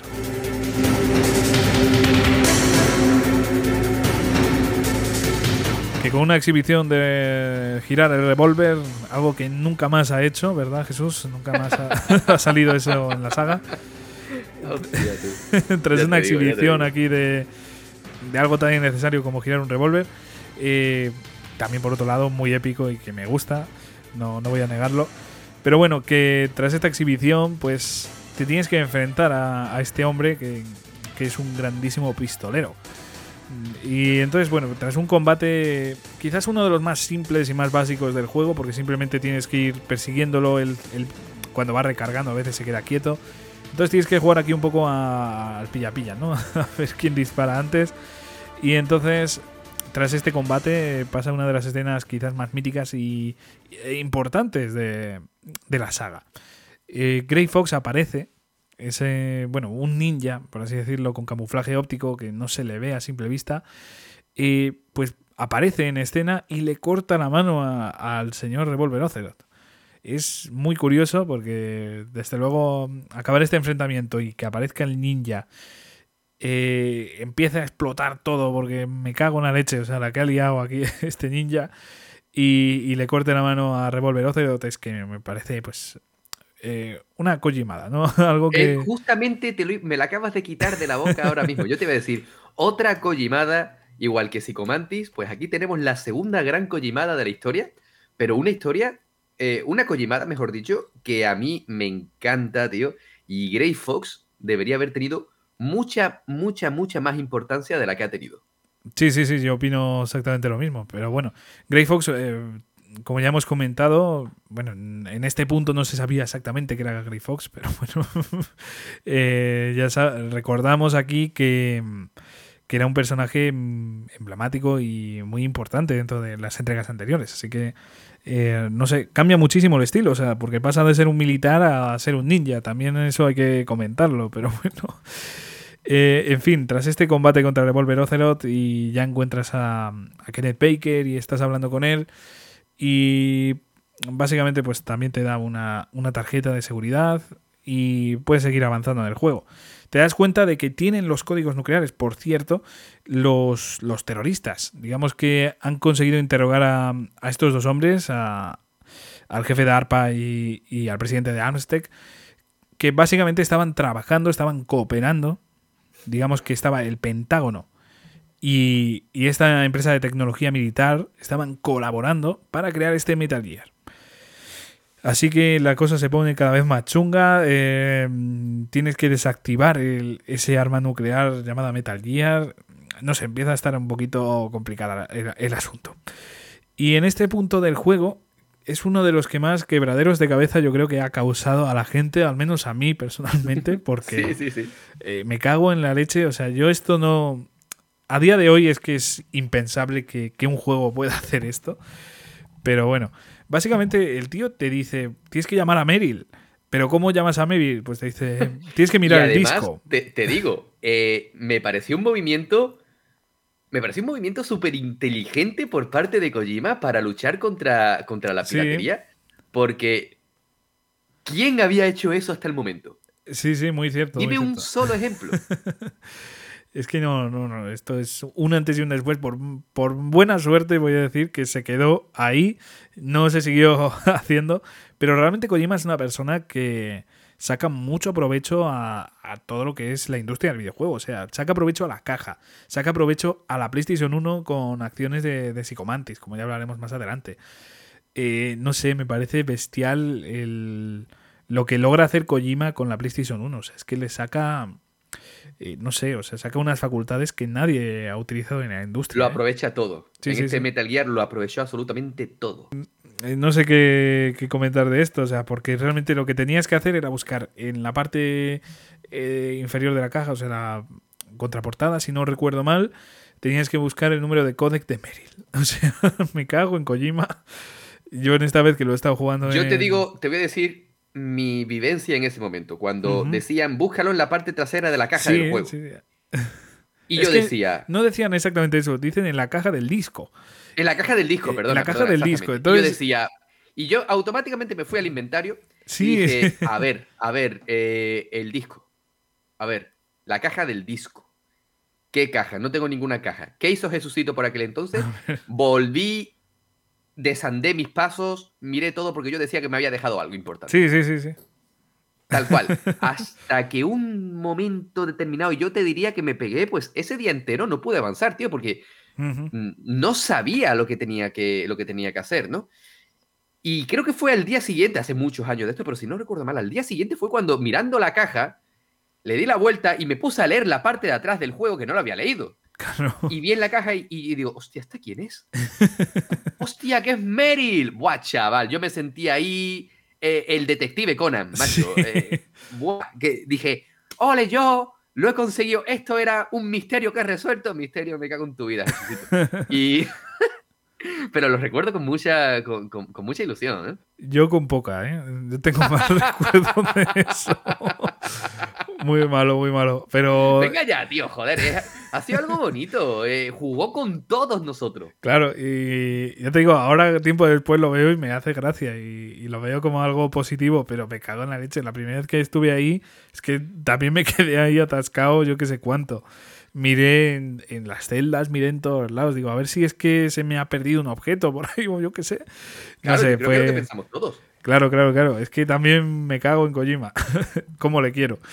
Pero bueno, eh, me parece un, acto bastante curioso y, ya digo que después es que sigue aprovechando cosas de, este estilo. Incluso rompiendo esa, esa, cuarta pared, ¿no? Haciendo que tengas que pensar tú como jugador y no como, como personaje. Es que son cosas bastante curiosas, incluso al revés. Eh, más adelante, por ejemplo, tienes que revisar el inventario porque tienes puesto una trampa. O sea, es que es una cosa, lo, de este hombre, que es bestial. Pero bueno, una vez ya te das cuenta de, esta, de, esta, de esta cosa tan rara, pues llamas a Meryl y puedes seguir avanzando en el juego. Eh, si no recuerdo mal, es que ahora mismo estoy un poquito confuso. No sé si en este punto ya tienes esa tarjeta PAL que se llama, que es por así decirlo, lo que desactiva. Eh. Sí, la tarjeta PAL te la da. Te la da Kenneth Baker, si no recuerdo mal, ¿no? Es que no recuerdo, creo que sí, que fue Kenneth Baker, es que antes como comenté lo de Meryl, ahora estoy un poco confuso de... Sí, sí, sí, sí, yo te diría que sí. Sí, pues eh, yo creo que sí, creo que me suena también que, fue Kenneth Baker y me he liado yo antes. Entonces, bueno, eh, es importante tener eso porque es la única forma de evitar este, que se activen los códigos nucleares, teniendo en cuenta que, había conseguido los terroristas esos dos códigos que tenían tanto el presidente eh, de Armstead, Kenneth Baker, como el jefe de ARPA, Donald eh, Anderson. Entonces, eh, era importante en este punto pues, evitar que, que los terroristas utilizaran esos códigos y la única forma de desactivarlo era con tres llaves que en este caso es la llave PAL, ¿no? Faltaban dos, o al menos en lo que mm, se suponía en este punto del juego. Bueno, en fin, una vez ya logras llamar a Meryl, eh, sigues avanzando, sigues avanzando y eh, tienes una llamada bastante curiosa de una voz que te resulta un poquito familiar y, básicamente es la llamada de garganta profunda que se llama, advirtiéndote de que hay trampas justo donde vas a ir. Y entonces, si tienes el detector de minas y has estado investigando previamente, eh, muchos yo creo que estuvimos investigando por culpa de, lo de llamar a Meryl. Pero si logras investigar, eh, tendrás el detector de minas y será más fácil pasar sin que te revienten. Pero si no lo tienes, pues mucho ánimo porque te van a reventar. Y... Además, es verdad, hay que, hay que armarse de valor en esta parte porque tiene lo suyo. ¿eh? Sí, sí, a mí me parece una parte más o menos complicada porque te vas a enfrentar a un maldito tanque. Te vas a enfrentar a un maldito tanque. O sea, me cago en la leche cuando de repente estás ahí avanzando en un terreno totalmente, no sé, lleno de nieve, súper bonito. Y, lo que tienes delante es un maldito tanque que te están lanzando. Es que te, está machacando, básicamente. Y te voy a decir más: sería un combate mucho más fácil si no pasase lo que dijiste al principio cuando hablabas del combate. Eh, tiene un control y un, un sistema de apuntado tan sí. malo que acertar con la granada en el tanque es muy difícil. Claro, porque el objetivo de esto es lanzarle la, granada a, al habitáculo del tanque. Eso es. Que de repente o está, vacío o te sale un soldado genoma disparándote una metralleta. esto, este combate me parece que, se les fue un poco la olla. Me encanta, ¿eh? Me encanta. Pero creo que se les ha ido la olla porque una persona eh, sola en estas condiciones sería bastante complicado. Tiempo después hemos derrotado en la saga a bichos mucho peores, ¿no? Pero, pero la verdad es que enfrentarte aquí como segundo boss a, un maldito tanque me parece una locura. Pero bueno, una vez ya logras pillarle el tranquillo, porque es que además te ataca a distancia el cabrón. Y, resulta un poco complicado acercarte. Entonces, eh, si no recuerdo mal, lo que tenías que hacer era tirar una granada chav para que no te disparasen y ya cuando estés cerca, pues tirarle granadas. Pero bueno, la verdad es que es un combate que, que tampoco es que sea lo más difícil del mundo, pero eh, para un Javi novatillo y creo que un Jesús de novatillo eh, resultó un poquito complicado. Pero bueno, una vez logras eso, como ya hemos comentado previamente, obtienes más vida, obtienes más raciones, más capacidad eh, y logras seguir avanzando ya pues a la siguiente a la siguiente parte del juego, que son otros tres pisos en los que, pues, ya en primer lugar, el sitio en el que tienes que entrar, eh, digamos que está lleno de, armas nucleares. O al menos eh, de material que si tú disparas, la puedes liar muy gorda, entonces se te bloquean las armas y todo. para, para no, no liar la parda. Y entonces... te quedas desnudo completamente. Sí, sí, o sea, ahora mismo ya no tienes esa SOCOM. Si, te pillan, estás eh, jodido, por así decirlo, hablando en plata aquí ya tienes ahí esa, esa complicación a mayores, ¿no? Entonces, bueno, una vez ya logras salir de, ese lugar que, que puede ser, pues ya te digo, que un poco complejo porque igual estabas acostumbrado ya con la SOCOM, con el silenciador, que creo que ya lo puedes obtener en este punto, pues eh, tienes que volver a estar desnudo, por así decirlo, y, infiltrarte a la vieja usanza, ¿no? Eh, una vez ya aquí, eh, si te metes al piso menos 3, si no recuerdo mal, ya te encuentras en la zona donde hay un científico ahí dando un paseo. Si te arrimas a la pared, eh, puedes llegar a ver a, este científico. Pero para acceder a, donde está este hombre, resulta que hay un suelo lleno de electricidad. O sea, en cuanto pisas te, electrocutas. Y aparte, pues hay como una cámara de gas. O sea, digamos que está todo envuelto en gas y no puedes avanzar. Entonces, ¿qué es lo que tienes que hacer? Pues desactivar eh, ese suelo eléctrico. ¿Y cómo se, cómo se hace? Pues necesitas un misil teledirigido. Eh, entonces tienes que buscarlo y como cualquier base militar, pues encuentras un misil teledirigido en, en una planta cualquiera, ¿no? A, vista de todo el mundo. Claro, por supuesto. Eh, ah, ¿No, se almacenan así? Mm, yo creo que, que no, ¿eh? No me hagas mucho caso, pero yo creo que los militares no tienen ahí eso puesto ahí como cualquier cosa, ¿no? En cualquier sitio, claro. Pero bueno, una vez ya tienes ese, ese arma que se llama Nikita, eh, pues... pone? ¿Eh? Nada, nada, nada, tontería mía, no te preocupes. pues una vez ya tienes ese arma, pues logras destruir eh, y tiene, bueno, es un poco complejo.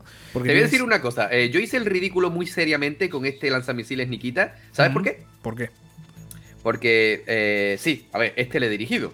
Pero yo pensaba que la forma de dirigir el misil tenía que ser de alguna forma un poco más complicada. Por lo tanto, yo lanzaba el misil y yo le daba al, stick analógico para irme en la dirección contraria por si acaso explotaba, ¿no? ¿Eh? ¿Qué, hacía el misil? Que iba, que iba donde yo estaba, obvio, porque yo no, no concebía que cuando yo lanzase el misil, yo pasase a tener control del misil. Ya, ya, ya, ya. ¿Vale? Por lo tanto, al disparar y darle con, con mi intención de huir del misil, el misil iba en la dirección donde Snake estaba. Por lo tanto, morí muchas veces de la forma más ridícula. Me juré no contar nunca a nadie, a nadie esto, pero digo, digo, mira, ahora que no nos escucha nadie, ¿no?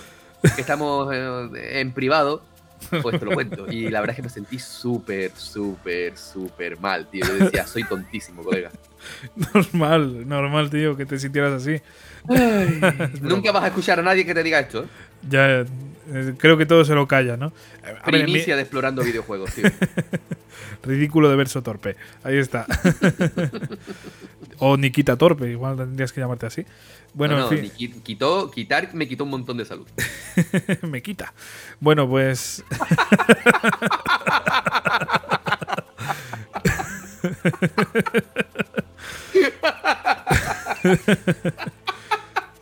Ya, ya, ya la he liado aquí. Hostia puta, tú. Me ha salido del alma esto, ¿eh? Bueno, creo que nos podemos tirar medio podcast aquí descojonándonos, pero creo que hay que seguir avanzando.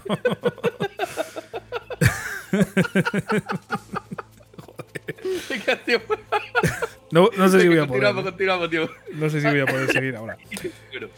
Bueno, eh, una, vez, una vez logras ya pues destruir eh, ese digamos ese sistema de energía que tenía el suelo pues avanzas ya hasta la siguiente parte en la que te encuentras a un pasillo. Es que de verdad me parece que artísticamente este juego está muy bien hecho muy bien hecho. Te encuentras un pasillo lleno de cadáveres ahí masacrados todo lleno de sangre no sé es que es una pasada es una pasada esto o sea no, no, me, no me puedes decir que no a ti sabes qué pasillo te estoy comentando verdad por supuesto por supuesto y, me parece me parece una genialidad. Es que, no sé, es una, es una maldita locura. Eh, pues en este pasillo, según avanzas y tal, ya te encuentras una de las escenas míticas del juego, en la que conoces por primera vez ya al bueno de Otacón. Eh, ya decía antes que no era una, una entrada muy épica. No es que te encuentres a Otacón ahí heroico, sino que te bueno, Perdona, perdona antes de, que continúes con esta parte. Sí. Ahí en el pasillo están todos los soldados masacrados por alguien, ¿verdad? Eso es, están eh, no por disparos, o sea, se nota que no han sido disparos, sino que ha sido una hoja, ¿no? De hecho, nos encontramos a un soldado empalado, pero en el aire.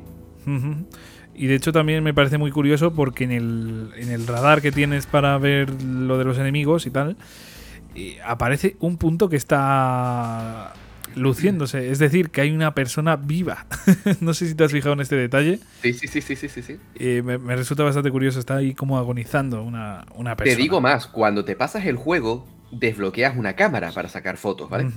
Si en ese pasillo... Eh, una cosa te digo, mira, ahora que has comentado lo de la cámara, que sepáis que se puede obtener antes, ¿eh? En la primera ah, pues partida se puede. Esto no lo sabía yo. Sí, es que eh, yo lo descubrí en esta, en esta partida de, esta última vez y tal. Que investigando, eh, justo al lado de, cuando vas a rescatar al presidente de Amstec, eh, hay como también unos sitios en los que puedes poner C4. Entonces, si lo pones justo ahí, Ah, vale, sí, es verdad, es verdad. descubres ahí una. Me acuerdo, me acuerdo. Un sitio y tal, y cuando ya tienes la tarjeta, no sé si es de nivel 6 o 5 o cuál era, puedes obtener la cámara, puedes obtenerla. Yo de hecho la obtuve y no hice ni una foto en esta última Bueno, yo, yo nunca he hecho una foto, más allá de ver lo que me habían contado, que al final resultó ser cierto, que en ese pasillo en el que están, están todos los soldados masacrados, si sacas una foto puedes ver fantasmas. Oh. Sí, no sé si lo sabías. No, no, no. Esta no, Pues en ese pasillo, cuando tú sacas fotos, puedes ver fantasmas, pero los fantasmas son los desarrolladores del juego. Oh, qué guay. O sea, me parece, me parece un guiño muy inteligente y muy divertido. Muy bueno, muy bueno. Sí, sí, sí, sí. Pues si lo rejuego ahora que ya tengo la partida ahí terminada recientemente, pues igual le, le, echo ahí un vistazo y hago las fotos, ¿eh? Me cago en la leche, qué buena. Pues eh, ya te digo que tras ese pasillo ya nos encontramos a, a Otacón, que está tirado en el suelo, vamos a decirlo ya. Eh, con, digamos que vemos eh, ese camuflaje óptico y podemos llegar a intuir que es ese ninja que, apareció antes. ¿Y por qué digo que, está heroico Tacón aquí, no? Pues porque se mea encima el cabrón, o sea, se pone a mear, y sale humo y tal. Es una escena que a mí se me quedó marcada porque nunca había visto, no sé, algo tan patético, ¿no? O sea, al fin y al cabo es algo realista, es algo que, que, no sé, me alegro muchísimo de que se haya hecho así porque me parece muy realista, ¿no? No, todo el mundo tiene por qué, eh, no sé, estar ahí tan alegre, ¿no? Delante de un tío que te va a matar. Eh, creo que lo hicieron muy bien el, personaje de Otacón, empezando por aquí, ¿no? en este sentido. Y ya después de, de esto, Otacón se esconde y empieza ese combate contra este ninja. Y te das cuenta, y de hecho, eh, no sé, es un personaje muy autodestructivo como ya digo, en, el, en este combate a mí el doblaje me flipa, es que me encanta. Está todo el rato diciendo, pues, eh, no sé, cosas súper autodestructivas. Pégame. Mm, es muy sadomaso, sí sí, sí sí, sí, no sé, muy. No sé, a mí, a mí me parece muy guay. O sea, hace que este personaje pase de ser un personaje más a ser un personaje muy original, muy mítico. O sea, es que no habíamos visto. y además, bueno, tiene cierto sentido que te diga esas cosas porque luego argumenta más adelante que la única forma que tiene de sentir algo es sentir dolor en el combate. Sí, sí, aparte. Eh, bueno, en, este combate el propio Solid Snake se da cuenta de, que es Grey Fox, esa persona que, estaba muerta, es que estaba, estaba muerto, él, mismo lo mató. Además, en un combate mm, que él dice que, fue memorable, que, que, no era con odio, ¿no? no buscaba el odio en ese combate. Lo que estaba intentando era básicamente pues tener un combate justo, simplemente vivir ese combate. O sea, básicamente es lo que estaban intentando los dos en, ese combate, que además eh, es mano a mano, es solo a golpes, Sí, porque las armas de fuego no valen para nada porque te, te para las balas. Exacto, es, un fallo que al menos yo he tenido, incluso en esta última vez que lo he jugado. He ido directamente con, con mis famas a, a, dispararle, incluso probé con el me quita, ¿no? y, y no, no, era capaz. Y digo, ostras, ¿cómo, cómo se vencía a este, a este tío? Y ya de repente caí en que tenías que darle, en que tenías que darle golpes. También tiene otro punto débil que son las granadas chaff, que le dejan ahí un poco un poco chaff. Hostia, ¿cómo estamos? sí, no sé qué me pasa hoy. bueno, que le dejan ahí un poco paralizado y entonces ahí ya tienes la oportunidad de, derrotarle. Eh, no sé, a mí me parece un combate muy bueno. Sobre todo, pues eso, un mano a mano contra una persona que sabes que puede ser superior porque tiene un maldito eh, una maldita katana que te puede reventar en cualquier momento, que tiene un traje de la hostia, que, que, que, no sé, es que básicamente era un combate complicado, ¿no? En principio. Pero bueno, logras vencerle y el tío se pone a darse cabezados contra el suelo y, y se retira. Ya empiezas a tener la conversación con Otacon, o Tacón, como se conoce aquí en el doblaje español. Y, y bueno, pues ya pues vas avanzando en el juego en ese sentido, ¿no? El primer contacto con Otacon es el de una especie de friki amante de, de los cómics japoneses, como él decía, o de los mangas, que creo que es el nombre adecuado. Y te das cuenta de que el diseño de Metal Gear tan, tan curioso, todavía no has llegado a ver Metal Gear, pero ya te haces una idea mental de, de cómo va a ser, ¿no? Es un estilo mecha japonés.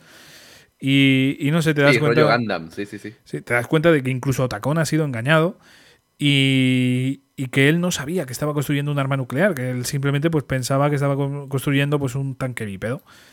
Pero bueno, la verdad es que es un personaje que tiene sentido. O sea, no es como otros personajes, como se me viene a la mente, y tampoco quiero entrar mucho en el detalle, pero Sokolov de, de Metal Gear Solid 3, que era consciente de lo que estaba construyendo, pero estaba obligado. En este caso no, o sea, él lo estaba haciendo porque él quería, pero no sabía que estaba construyendo.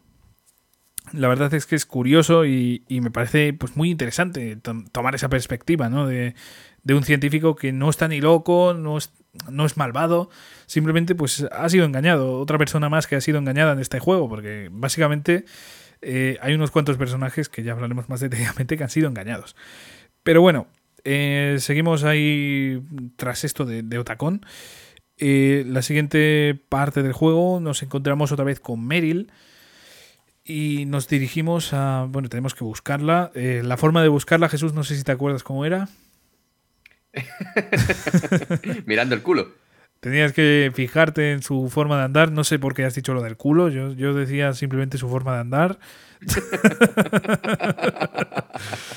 bueno, Me pareció nuevamente al igual que, que, lo de mirar la caja de atrás, es como que, que eh, Kojima quería hacer algo distinto eh, en este juego y, y, todo relacionado con Meryl, ¿no? Porque primero tenías que mirar detrás de la caja del juego para ver eh, su frecuencia de codec y luego te tenías que meter en una habitación con más guardias y tenías que fijarte en su forma de andar y sobre todo, nuevamente, te tenías que fijar en el movimiento de su culo porque mientras que el resto de soldados eh, caminaban normal, por decirlo de alguna forma, Meryl meneaba mucho las caderas y eso es la, era lo que te decían de forma muy sutil que tenías que, en lo que te tenías que fijar. Y a mí me pareció una auténtica locura cuando, cuando leí eso, cuando escuché eso.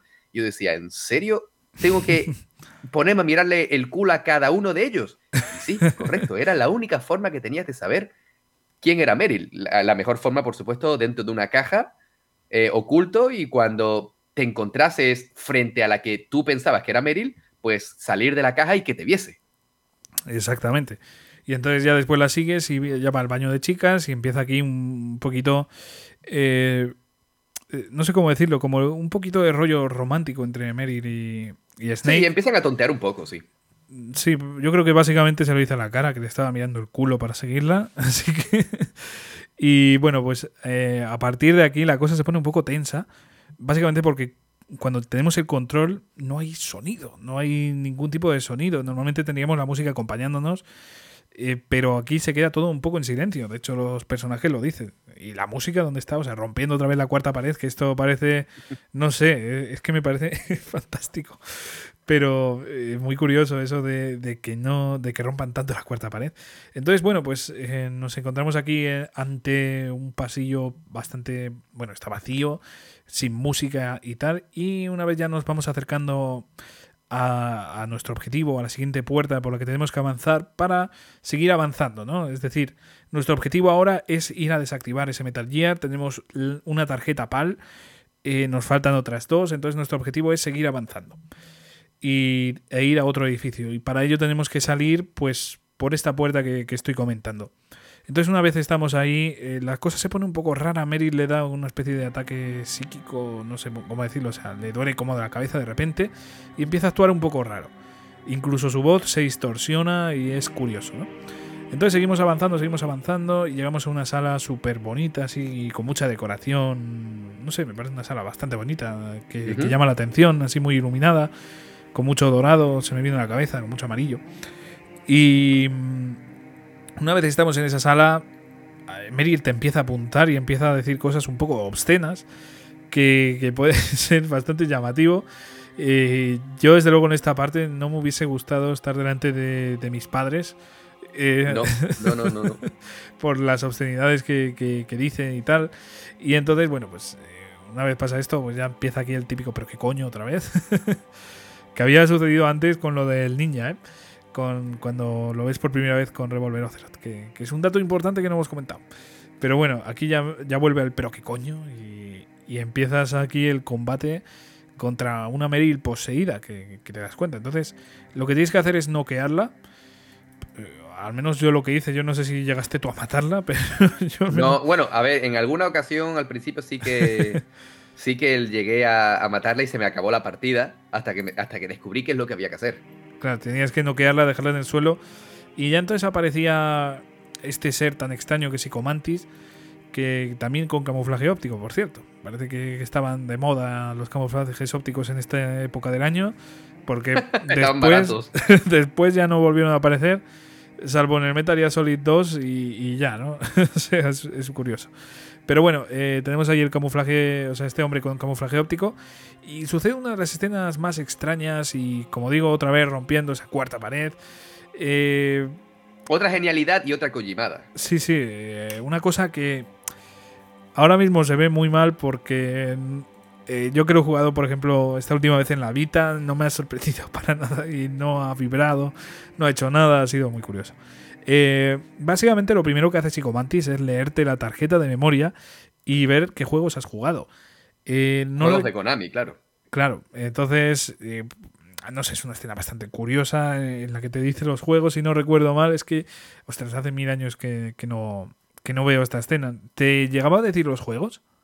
Sí, ciertos juegos, te hablaba de Castlevania, te hablaba de Suicoden, si no recuerdo mal, te hablaba de, de Silent Hill, de East Pro Evolution, si no recuerdo mal también. Y sobre todo también me parecía muy curioso que te decía si eras o no eras temerario en función de cuántas veces guardabas la partida. De hecho, eso me parece, me parece una genialidad. Y también te dice si eres más precavido o no, si has caído en, esas minas que hemos comentado antes. Eh, exacto. Y, ya después la prueba definitiva es la que tenías que dejar el mando en el suelo. Yo creo Para demostrar su poder. Y entonces, claro, pues con la vibración te lo, te lo movía. En PlayStation 4 con... Eh, perdón, en PlayStation 3 con, con Metal Gear Solid 4 también pasa una escena bastante parecida, no sé si te acordarás. No, no me acuerdo. Pues lo dejamos ahí para no, para no entrar en el detalle, pero había una escena muy muy parecida, o sea, fue la única vez, yo creo, que ha vuelto la saga a hacer algo parecido en ese sentido. O sea, de dejar el, mando en el, en el, suelo, donde sea, y que se mueva solo. Eh, después, aquí llega una de las partes más jodidas, más complejas, otra collimada. Que, que, de verdad, yo esto no sé en, en, qué momento se le ocurrió hacer esto. Te lo digo totalmente así. Si estabas con el mando, con el puerto habitual en el 1, eh, digamos que no te no hacías daño de, De 10 golpes solo le acertabas uno. Es que era horrible, o sea, esta batalla está un poco mal planteada en ese sentido, porque no sabes si estás haciendo las cosas bien o mal. Y, entonces, bueno, la clave de, este combate, lo único que puede hacer que venzas básicamente es que cambies el mando al puerto número 2. O sea, porque de esa forma, eh, Psicomantis no te podía leer la mente, porque durante todo este combate se utiliza las características de la consola para dar la falsa sensación de control mental por parte de Psicomantis hacia el jugador. Eh, recordemos que al principio del juego, al, perdón, al principio del combate, Psicomantis dice apagón y supuestamente es como que la consola te falla, porque de hecho yo pensé que te fallaba. Se, te ponía la pantalla en negro y se quedaba todo salía como cuando, como cuando cambiabas de, de, puerto en el televisor, ¿no? De AV y tal y, en vez de ponerte cuando, pasabas al canal de vídeo, en vez de poner vídeo ponía Hideo. Sí. Eh, era un guiño a todo eso. Pero yo verdaderamente, claro, yo cuando jugué Metal Gear, yo no sabía quién era Hideo Kojima. ¿vale? Así que yo decía, Ideo. ¿Eso qué coño es? ¿Qué ha pasado? Claro, yo decía que yo pensaba que la consola se me había estropeado o el televisor había dado algún tipo de error y entonces ya comenzaba el juego. Yo decía, vale, hace una pájara de la consola. Yo no sabía que eso estaba eh, scriptado por parte del juego. Yo no sabía que eso iba a pasar realmente. Yo pensaba que la consola me había fallado y durante días yo jugaba pensando que me iba a volver a pasar, ¿vale? Para que tú veas la, el nivel de paranoia que, que Hideo Kojima me transmitió eh, en ese combate. O sea, si, si, su, si su intención era esa, conmigo lo consiguió perfectamente. Y luego la genialidad de tenerte que enfrentar a un enemigo utilizando el, eh, el, el, mando en el puerto 2. Recordemos que si jugabas en el puerto 1, el juego obviamente funcionaba perfectamente, pero si cambiabas el mando al puerto 2, no te reconocía el mando porque no, no hacía nada. Sí, Sí, sí, sí, es que es así. Y claro, en este combate, pues de repente tener esto, pues eh, es bastante raro. Y ya te digo que yo creo que mal introducido. O sea, porque en ningún momento te, te da ni siquiera una pista de, de, lo que tienes que hacer. O sea, no, no sé. Creo que este combate podría haber sido. O sea, es muy épico, es muy. Eh, no sé, muy único, muy único en su especie. O sea, esto, esto nadie lo había hecho y creo que nadie lo ha hecho jamás. No, o sea, no, aparte no de- se ha vuelto, no se ha vuelto a, a repetir hasta donde yo sé. Pero te digo una cosa. eh, yo en este juego he hecho muchas veces el ridículo. Con el Nisil me quita, con el, con el susto de, de, de que pensaba que se me había estropeado la consola. Pero es que nuevamente eh, me enfrenté a Psychomantis sin cambiar el mando al puerto 2. ¿Vale? Y además lo hicimos un amigo y yo. Sí. Éramos muy jóvenes cuando jugamos ese juego. Y como ya te he dicho antes, no. O sea, eh, jugando con el mando en el puerto 1, no es que te esquivase todos los, todos los golpes. Si lo hacías bien, de 10, golpeabas uno. Y creo que tardamos una hora y media. Dios mío. Pero le vencimos, tío, le vencimos. Y mucho tiempo después, recordemos que cuando lo jugué, pues estaba en el colegio todavía. No te diría que. Sí, yo creo que estaba en primaria todavía. Y días después, cuando en el patio de- de- del recreo, pues hablando con el resto de compañeros y tal, me, nos enteramos mi amigo y yo que, que, que lo que había que hacer era cambiar el mando al puerto 2. Es que yo te digo que es una situación en la que nadie te había puesto jamás y desde luego no, no sé, es que no sé, está muy mal introducido. Lo siento por Kojima y tal, pero no hay ninguna pista, no hay ninguna clave y, y puede llegar a ser pues un dolor de cabeza muy muy bestia. La primera vez que te enfrentas a a Psychomantis. Sí, sí, Pero bueno. sin duda. Una vez ya logras destruirle, que por cierto vuelve a manipular a Mary y tienes que volver a darle de hostias para que no, no te ataque, pues una vez ya pasa todo esto, ver los sentimientos de, de Psychomantis, un personaje genial. Por cierto, hemos dedicado un podcast, eh, uno de nuestros especiales, eh, creo recordar que era el de El Halloween. de Halloween. Eh, pues tenemos eh, la mitad del podcast hablando solo de Psicomantis y de su pasado. Así que os recomiendo también que si os interesa mucho echarle un vistazo a ese podcast. Es que nuevamente, Psychomantis no es un personaje, o sea, no es un villano. Es alguien que, por circunstancias de la vida, igual que Snake pasó a ser la leyenda, ¿no? Eh, Psychomantis, pues, por circunstancias de su pasado, de su vida, eh, el único camino que le, que le quedó para seguir era el de, bueno, el de ser un pseudo villano. Pero yo, mm, salvo a Liquid y Ocelot, ninguno de los villanos que nos encontramos en este juego lo considero realmente un villano.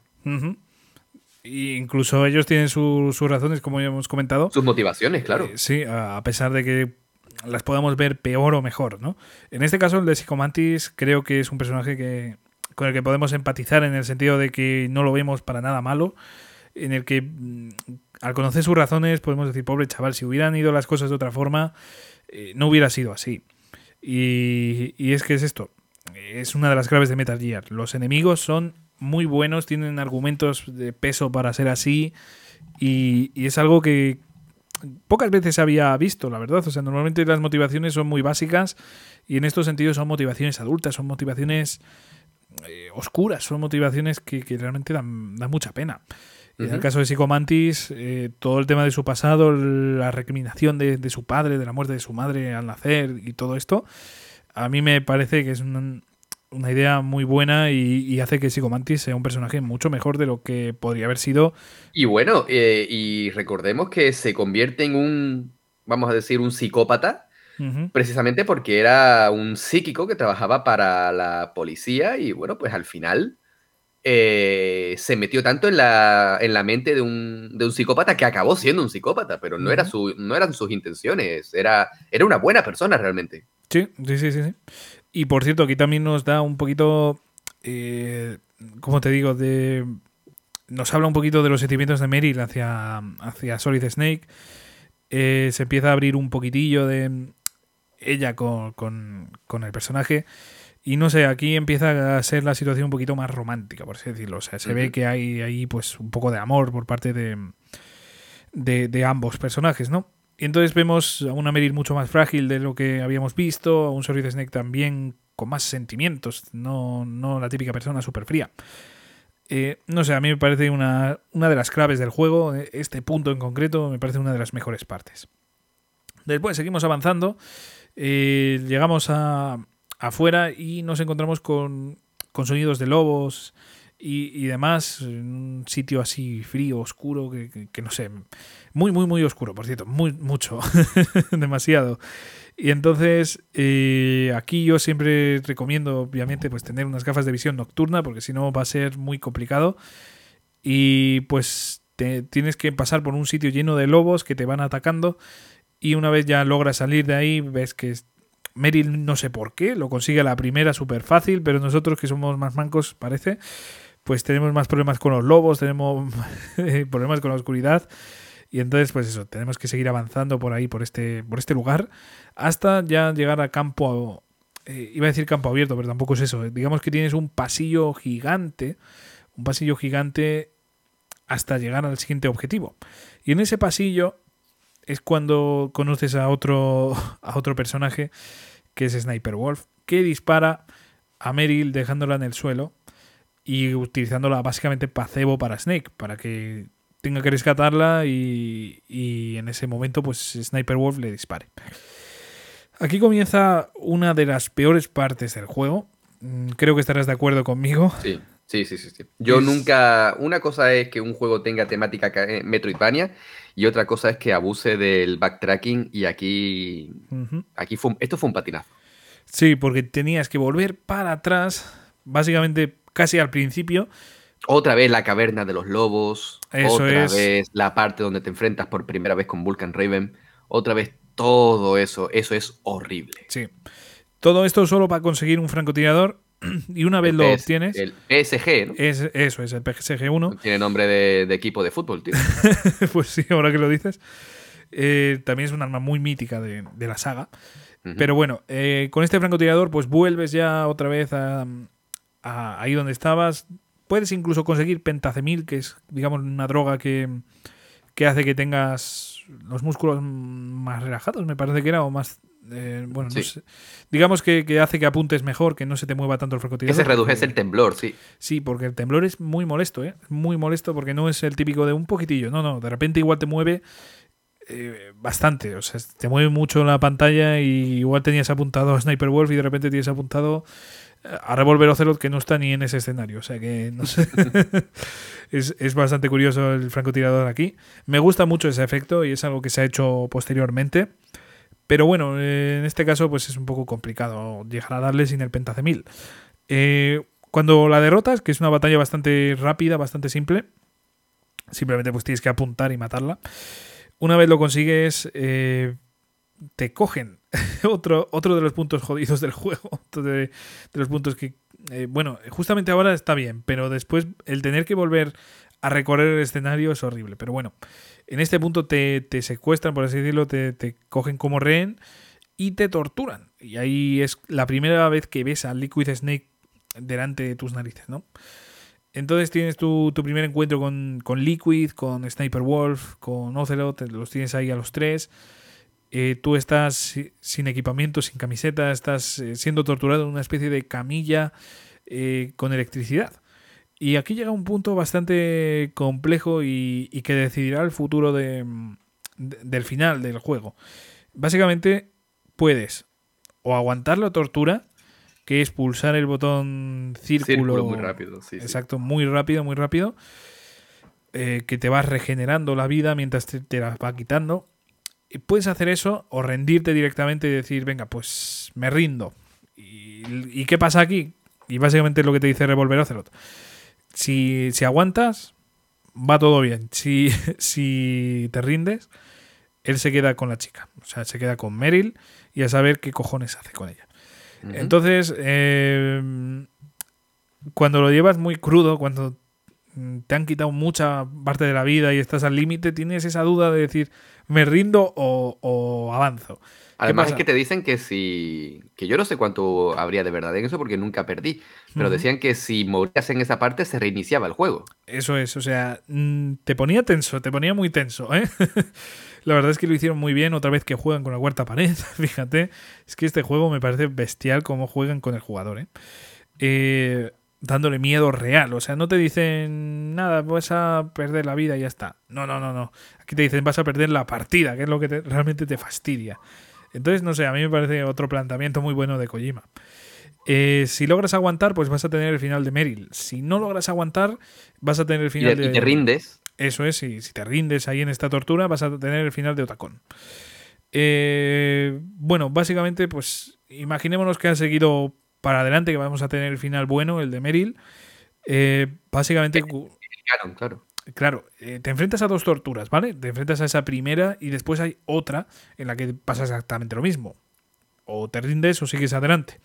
Entonces, bueno, ya una vez logras salir de la eh, de la cárcel, por así decirlo, de, esa prisión.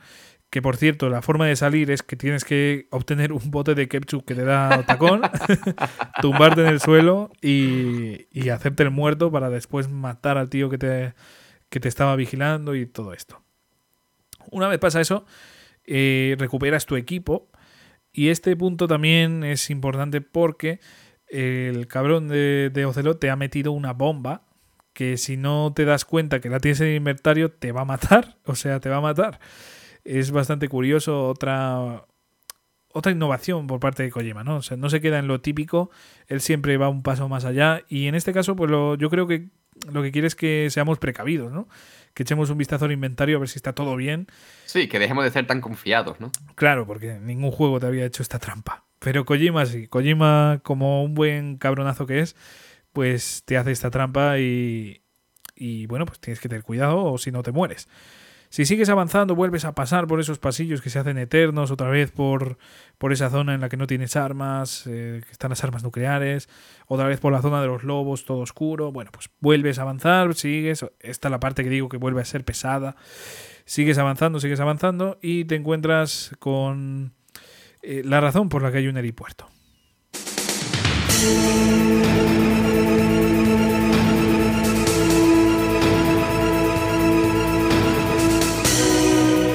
Bueno, eh, si hemos derrotado ya un tanque, yo creo que tener un helicóptero que te está disparando constantemente no es tan, tan bestia, pero casi es una batalla más complicada. Eh, digamos que lo que tienes que, en este punto del juego, tienes que huir del helicóptero. Todavía no llegas a, luchar contra él. Tienes que tener una cuerda que en español traducida la han traducido como rope. Tócate los huevos, no han traducido cuerda. Y recuerdo que yo la primera vez que lo jugué me quedé un poco confuso porque no sabía que era la rope, ¿no? O sea, porque digo, ¿qué es esto? Un arma. Me pongo a mirarlo y, era pues eso, la cuerda. Eh, me resultó bastante curioso ¿eh? que, no, que no tradujeran esta palabra. Pero bueno, eh, pues tienes que hacer pues ese, eh, ¿cómo se dice? Esta digamos que hacer rappel. eso es. Pues tienes que hacer rappel esquivando las balas, esquivando humos, esquivando, bueno, pues no sé, evitando que, que te maten, básicamente. Y ya una vez pues logras hacer esto, viene otra parte muy pesada. Es que la verdad es que esta parte del juego es muy pesada, ¿eh? O sea, entre dar mil vueltas y tener que subir y bajar escaleras como un cabrón. Pero no estamos hablando de, unas escaleras que sea pues un minuto de, escalada, ¿no? Es que igual. No, no, es un rato bueno subiendo. Un buen rato. Y encima, em, en esta segunda vez que sube las escaleras, está lleno de cámaras, está lleno de cosas. Uf, es que se, a mí al menos se me hizo pesado, ¿eh? Se me hizo bastante pesado. Pero bueno, una vez ya tienes esto, llegas a un ascensor que tú dices, bien, por fin ya puedo bajar aquí y, seguir avanzando en el juego. Los cojones. Tienes que volver para abajo, te das cuenta de que las escaleras están cortadas, subes para arriba y, ya entonces te das cuenta de que Otacón ha ordenado por alguna casualidad unas cajas que impedían el paso. y, avanzas para arriba y ya te enfrentas a, a este helicóptero que se llama Hind que por cierto, al principio del juego eh, Solid Snake decía que era un cañonero ruso. Entonces eh, hay cosas ahí un poco raras que después se resolverán, pero, pero eso, que este helicóptero en principio es ruso, eh, cosa que no tiene mucho sentido en una base militar estadounidense. Pero bueno, vencemos al Hind, que por cierto, que esto es un detalle importante, lo está manejando Liquid, nada más ni nada menos. Maldito Liquid, el enemigo importante del juego.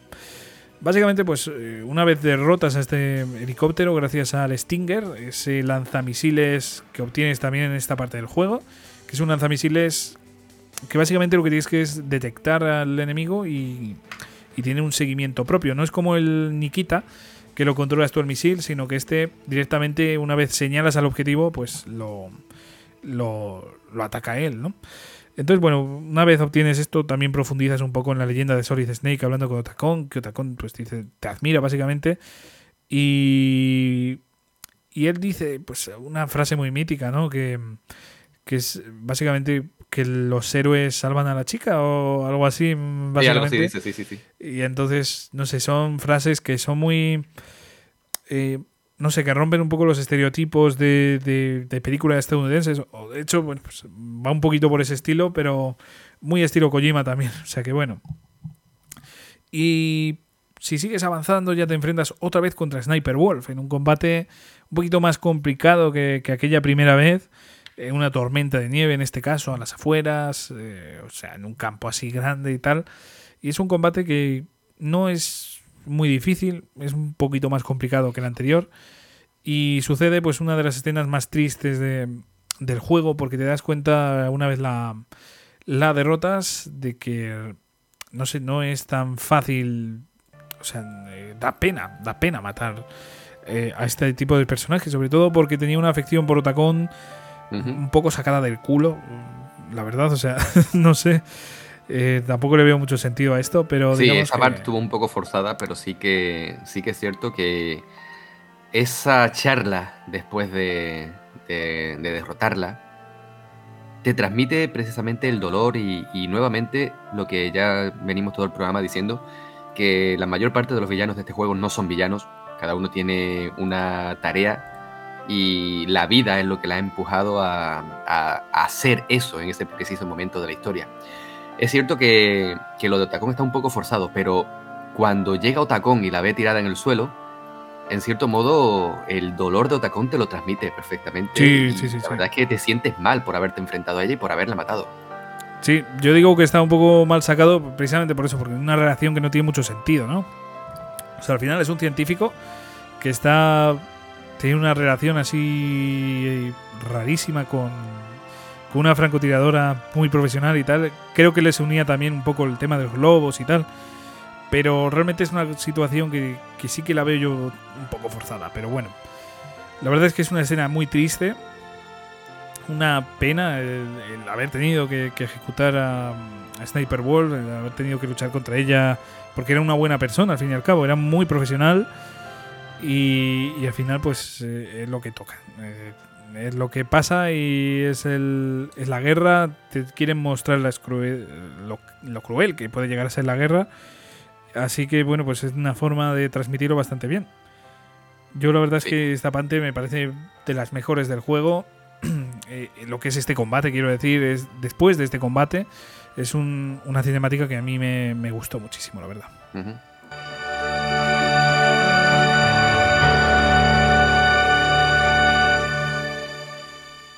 Y aquí, bueno, Jesús, pasa una de las cosas que, que a mí más me llamó la atención porque me llevé un susto, me llevé un susto, Jesús, porque una vez ya avanzas de aquí, de repente estás eh, bajando por unas escaleras y de repente empieza a sonar el sonido de cuando te matan y digo, qué liado, qué liado.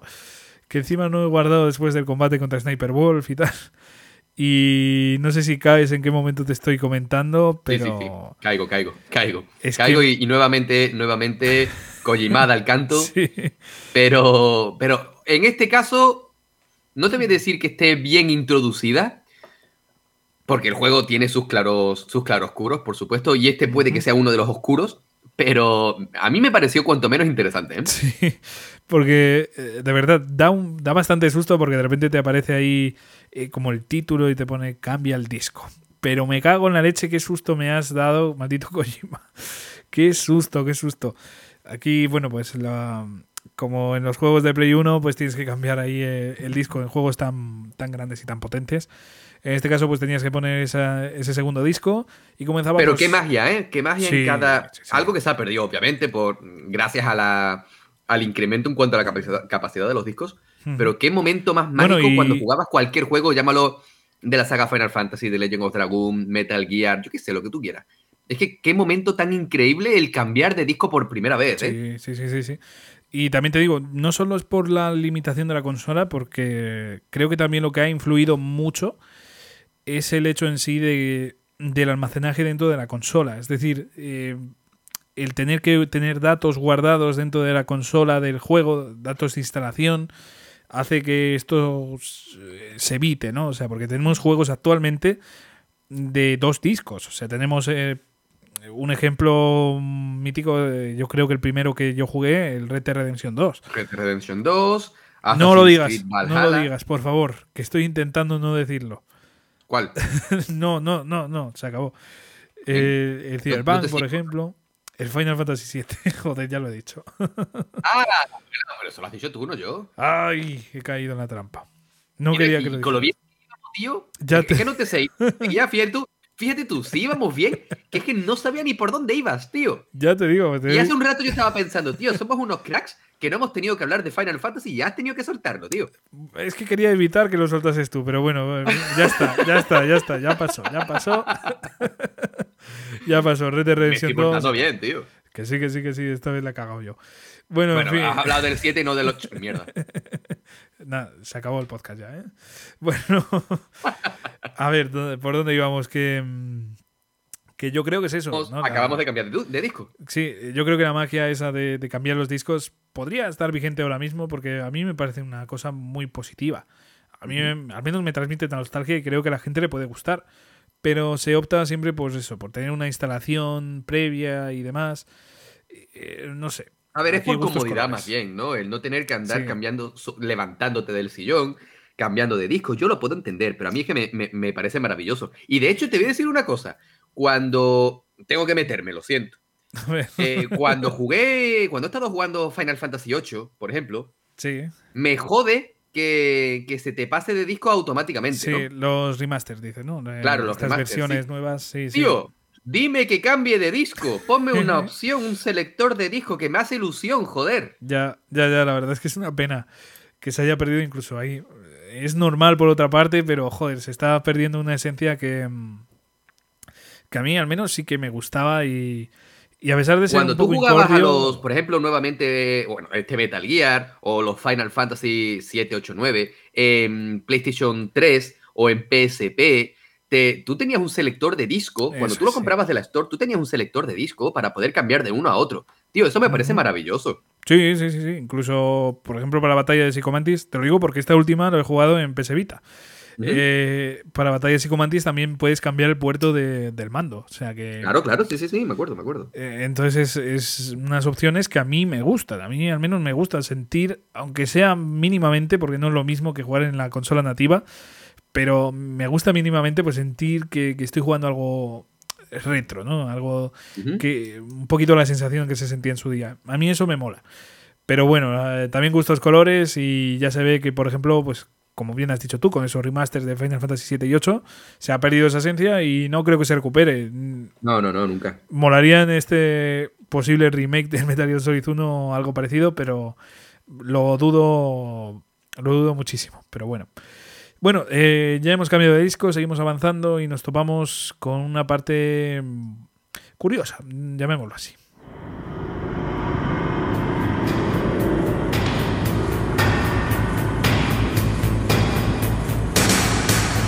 yo al menos lo que menos me esperaría es encontrarme un sitio lleno de, lava y de, fuego, ¿no? Una caverna subterránea llena de, esto, de, fuego. Eh, entonces me parece bastante curioso el, hecho en sí de tener un, lugar así. Algo que, en el futuro vas a caer de que has estado allí, ¿no? Eh, ya, ya diremos muy bien por qué. Pero bueno, en este, en este momento pues seguimos avanzando, seguimos avanzando y llegamos pues a una zona mm, también la, más fría yo creo del juego, precisamente porque es como un lugar así subterráneo, como un frigorífico, por así decirlo básicamente, en el que nos volvemos a topar con un conocido que es Vulcan Raven, que es otro de los eh, miembros de los terroristas, en este caso eh, el que estaba manejando el tanque hace ya eh, una horita más o menos que, lo comentábamos. Así que aquí volvemos a toparnos con, con, Vulcan Raven. En este caso sin tanque. En este caso lo que vamos a enfrentarnos es contra, contra un tío que está con un, con un arma muy pesada. Como si fuese básicamente pues eh, un railgun, creo que se llama. ¿Mm? y el tío, pues que está muy fuerte, pues te va persiguiendo por unos sitios así un poco claustrofóbicos. Y otra vez, otra batalla muy épica y que a mí me gustó muchísimo. No sé tú qué opinas de esta batalla. Hombre, que si me das a elegir de los dos enfrentamientos con Raven, prefiero este. Prefiero este, pero de aquí a Lima, la verdad. Y además me pareció muy interesante porque, claro, yo decía, bueno, ya en ese momento ya sabía utilizar el misil Nikita. Por lo tanto, yo decía, tío, te van a dar por culo. Te voy a lanzar los misiles desde una esquina y te jodes. Pero no, él obviamente te veía el misil y disparaba. Una de las formas más interesantes era lanzarles el misil por la espalda. Sí, sí, sí, sí. Es que de hecho creo que era la, opción de hacerlo, ¿no? Al menos yo es, eh, como lo, derroté. Sí, pero también podías utilizar la, la ametralladora, la FAMAS, para. Sí. Para dispararle desde la ah. espalda siempre y cuando te movieses con cuidado por tu espalda. Sí, sí, sí, Yo es que directamente fui con, con el lanzamisiles. incluso llegué a utilizar. Sí, sí. incluso llegué a utilizar el Stinger, ¿eh? ¿eh? en esta última vez y tal. Y tiene un, grave problema. O sea, quiero decir, la batalla en principio está chupada. Porque simplemente te escondes, tiras el Nikita, lo, lo, lo matas y ya está. Lo que pasa es que acelera el tío a unas velocidades muy, muy bestias. O sea, empieza a correr bastante y entre que lo estás buscando con el Nikita y tal, ya te está reventando. ¿eh? O sea, es un combate que a mí me gustó muchísimo, además que se ve como que es como que hay mucho honor eh, en, en ambos contrincantes, ¿no? A mí me parece que Sí, porque Raven nuevamente es un tío, como tú bien dices, de honor, es un tío que no es un fullero, dentro de lo de enfrentarte con un tío en lo alto de un tanque, ¿vale? Pero bueno, te lo venden como es un tío que no es fullero, y bueno, pues la verdad es que sí, eh, es un combate bastante para recordar. Sí, sí, sí, sí. Yo la verdad es que me, gustó mucho y de hecho, em, una vez ya lo matas, eh, es curiosa esta escena, no sé cómo, esto es para un poquito más adelante, pero lo cuento aquí y ya está. Digamos que cuando lo matas eh, queda como el, el railgun ahí tirado en el suelo. Y, y, eso está ahí, ahí tirado, lleno de sangre y tal. Y una vez vuelves, más adelante, te lo vuelves a encontrar, ¿vale? O sea, más adelante cuando tengas que volver a ese punto, vuelves a encontrártelo. Y una tercera vez que vayas a volver, ya no está. Eh, ¿Quién se lo ha llevado? Me resultó bastante curioso y sobre todo porque en el siguiente Metal Gear, en el Metal Gear Solid 2, eh, hay una escena muy mítica en la que se ve... Las calderas. exacto, se ve una sombra se ve una sombra de, de, de Vulcan Raven. Es que cojones, se, se, ve perfectamente que es Vulcan Raven. Y entonces en ese momento, eh, al menos habiendo jugado al Metal Gear Solid 1 eh, relativamente antes, te puedes hacer la idea de que claramente va a ser Vulcan Raven, vas a tener ahí una, mm, una batalla espectacular. Pero no, era una maldita sombra. O sea, era directamente una figura de un tío con un railgun enfocado con, con, una linterna, ¿no? O sea, me resultó un guiño muy, muy, muy curioso. Y siempre quedó un poco la puerta abierta de si realmente Vulcan Raven ha muerto o no. Mm, no Yo creo que sí. Yo personalmente creo que sí. Creo que sí, porque no ha vuelto a salir. O sea, no se ha hecho ninguna mención en ningún juego posterior. Eh, ni nada, pero Bueno, quizá cuando salga el Metal Gear, el. ¿Cómo se llama? Ese que quieren hacer seguro, segurísimo, que es un Musou. ¿Qué? no, no, qué broma, qué broma. Joder. Digo, ¿qué cojones le pasa a Konami? Me lo creería, ¿eh? No, mientras, no, no, no, Mientras no sea otra tragaperras, yo me conformaría, incluso con un Musou, ¿eh? Fíjate. Ya te digo. no, no, Prefiero, prefiero que se quede sin Musou. La saga. en fin, que, bueno, pues eh, esta batalla tan, tan bonita, tan épica, pues eh, una vez la pasas, recordamos que es el sitio más frío del juego lo digo ahí como detalle, pues sigues avanzando y ya te encuentras en uno de los sitios más épicos del juego.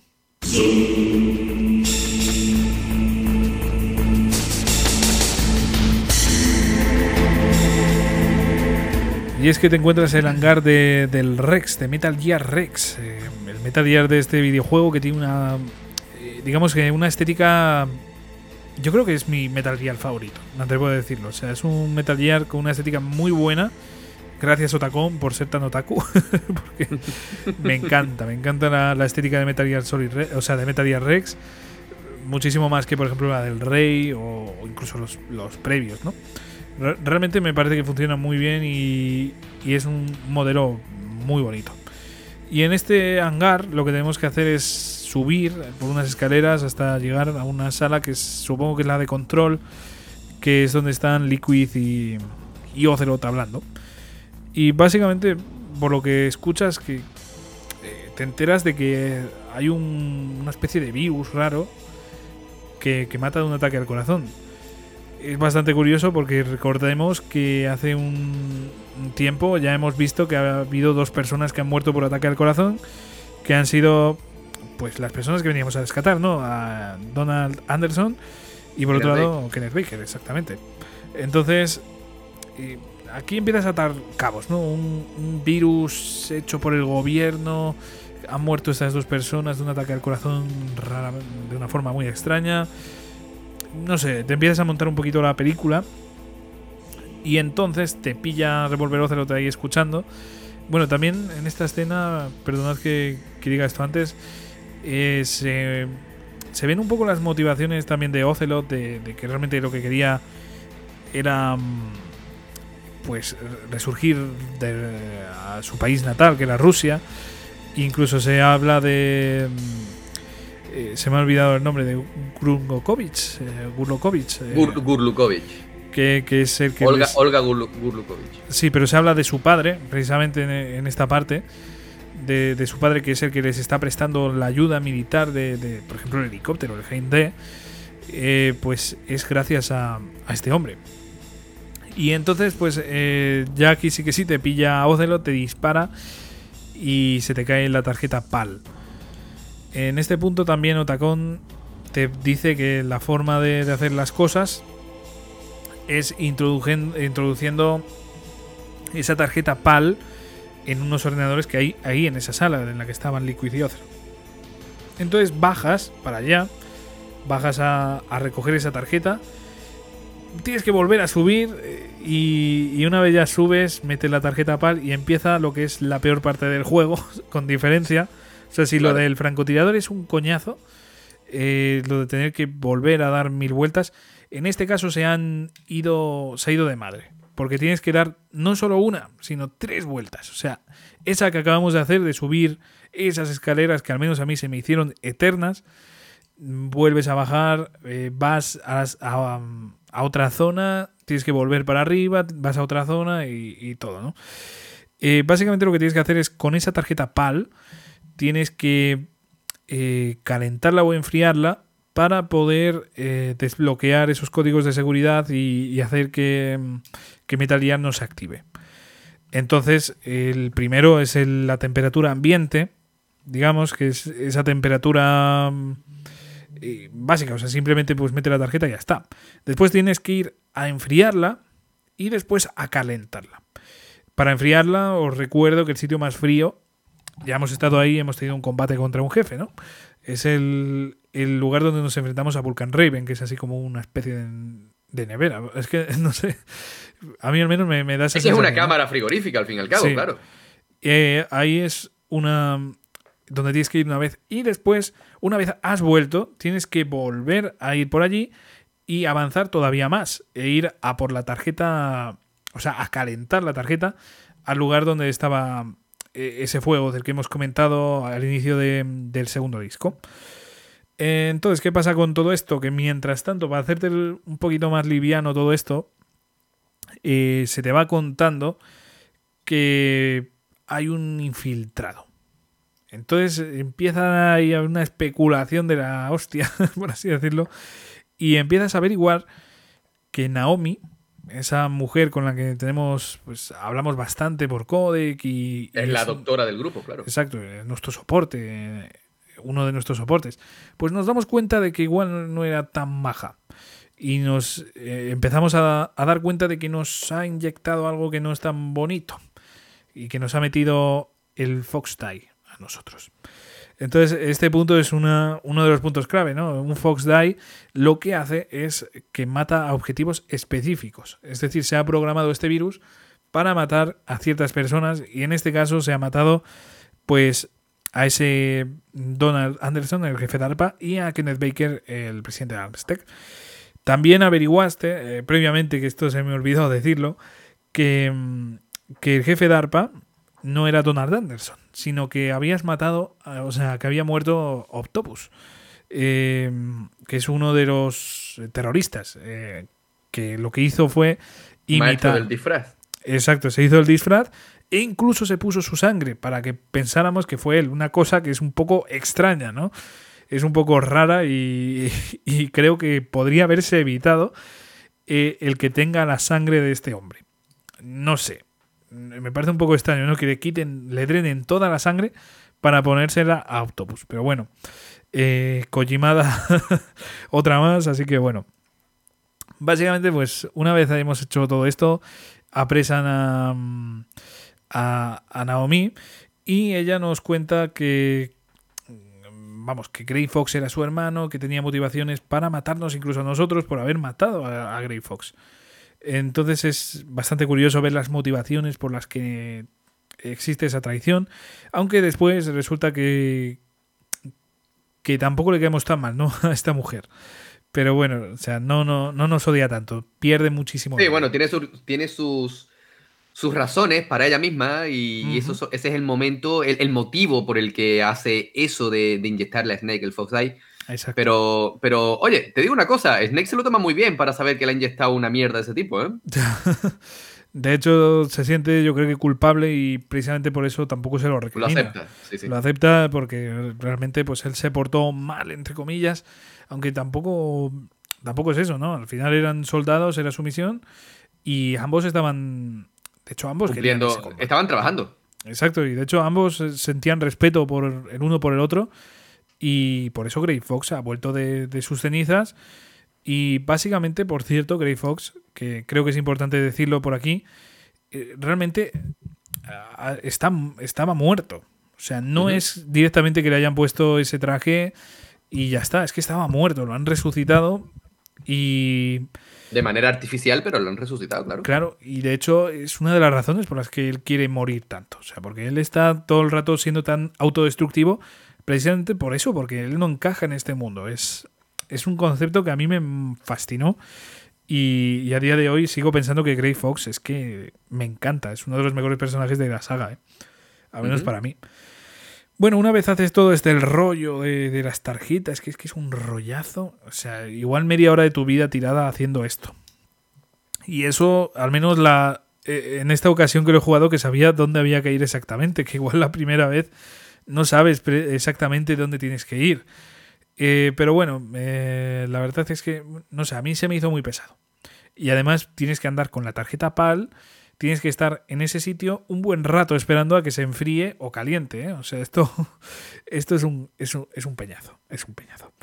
Pero bueno, una vez ya tienes eso, activas, o sea, desactivas, entre comillas, ese Metal pero en realidad te han estado engañando todo este rato y resulta que Porque lo que estabas haciendo era... Activar el Metal O sea, todo lo que has estado haciendo y básicamente ha sido ayudar al enemigo a activar el arma más peligrosa del mundo. Toma ya, toma ya, te han engañado como un primo. Lo han timado como, buah, chaval. Ya te digo, es que es, bestial. Entonces ya una vez te das cuenta de eso, pues persigues un poquito a Liquid y te cuenta un poco todo lo que por lo que está haciendo todo esto, que es básicamente por cumplir ese sueño de Big Boss que eh, no hemos comentado exactamente, pero nos podemos hacer una idea. Básicamente lo que quiere es crear pues un ambiente de guerra constante, ¿no? No sé si esto te acordarás muy bien, Jesús, para poder explicarlo. Bueno, en cierto modo, la idea, perdón, la, idea que, que, en la que se basan en este momento es una idea que desarrollan a lo largo de toda la saga y es la teoría de la economía de guerra. Eh, ¿Qué pretenden con todo esto? Pues que se genere un miedo a, un ataque nuclear por parte de este Metal Gear y se desarrolle una guerra constante, una guerra que mueva la economía, esa economía de guerra, y así los que se dediquen a ese tema pues se estén beneficiando constantemente sobre ella. Una idea, bueno, hay 200 mil millones de películas que, se basan en ello y que aquí Kojima utiliza para, para desarrollar la trama final del juego. Algo que desde mi punto de vista la verdad es que le da un toque bastante más realista y bastante más cinematográfico. Lo que, lo que hace que, bueno, Snake se queda un poquito con el, con el culo partido, literalmente, pero que, le hace un gran favor a la historia que hasta ahora estaba siendo increíble, pero de esta manera rizan el rizo y consiguen algo increíblemente superior a lo que teníamos pensado que iba a ser el juego. Sí, porque en principio las peticiones eran simplemente, pues, eh, creo que 100 millones de dólares o algo así. Dinero y el cadáver del cuerpo de Big Boss, ¿no? Sí, aunque en primera instancia ni siquiera pedían el cuerpo de Xbox, simplemente pedían el, dinero y, y sí, sí, también pedían el cadáver. Sí, sí, me, he equivocado yo. Sí, sí, pedían también el cadáver. Eh, sobre todo, ¿por qué querían el cadáver? Eh, básicamente porque aquí averiguamos otra cosa muy bestia y que mejora todavía más los argumentos y, y que hace que este juego todavía sea mejor, sinceramente. Básicamente nos enteramos de que mm, Solid Snake y Liquid son hermanos en un giro de los acontecimientos muy bestias. Porque en ningún momento nos habíamos dado cuenta que, o sea, ellos no se habían dado cuenta que, que tener la misma cara no significaba nada.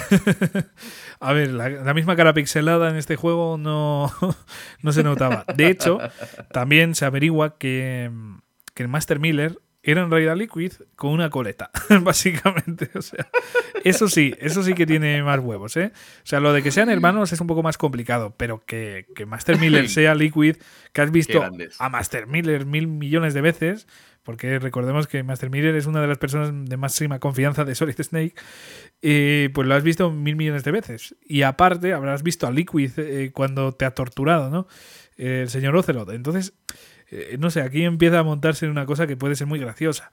Porque literalmente lo único que hace Liquid para mostrar que no es Master Miller es quitarse la coleta y quitarse las gafas de sol. es que y fuera, y aparcado. Es una escena muy, muy curiosa.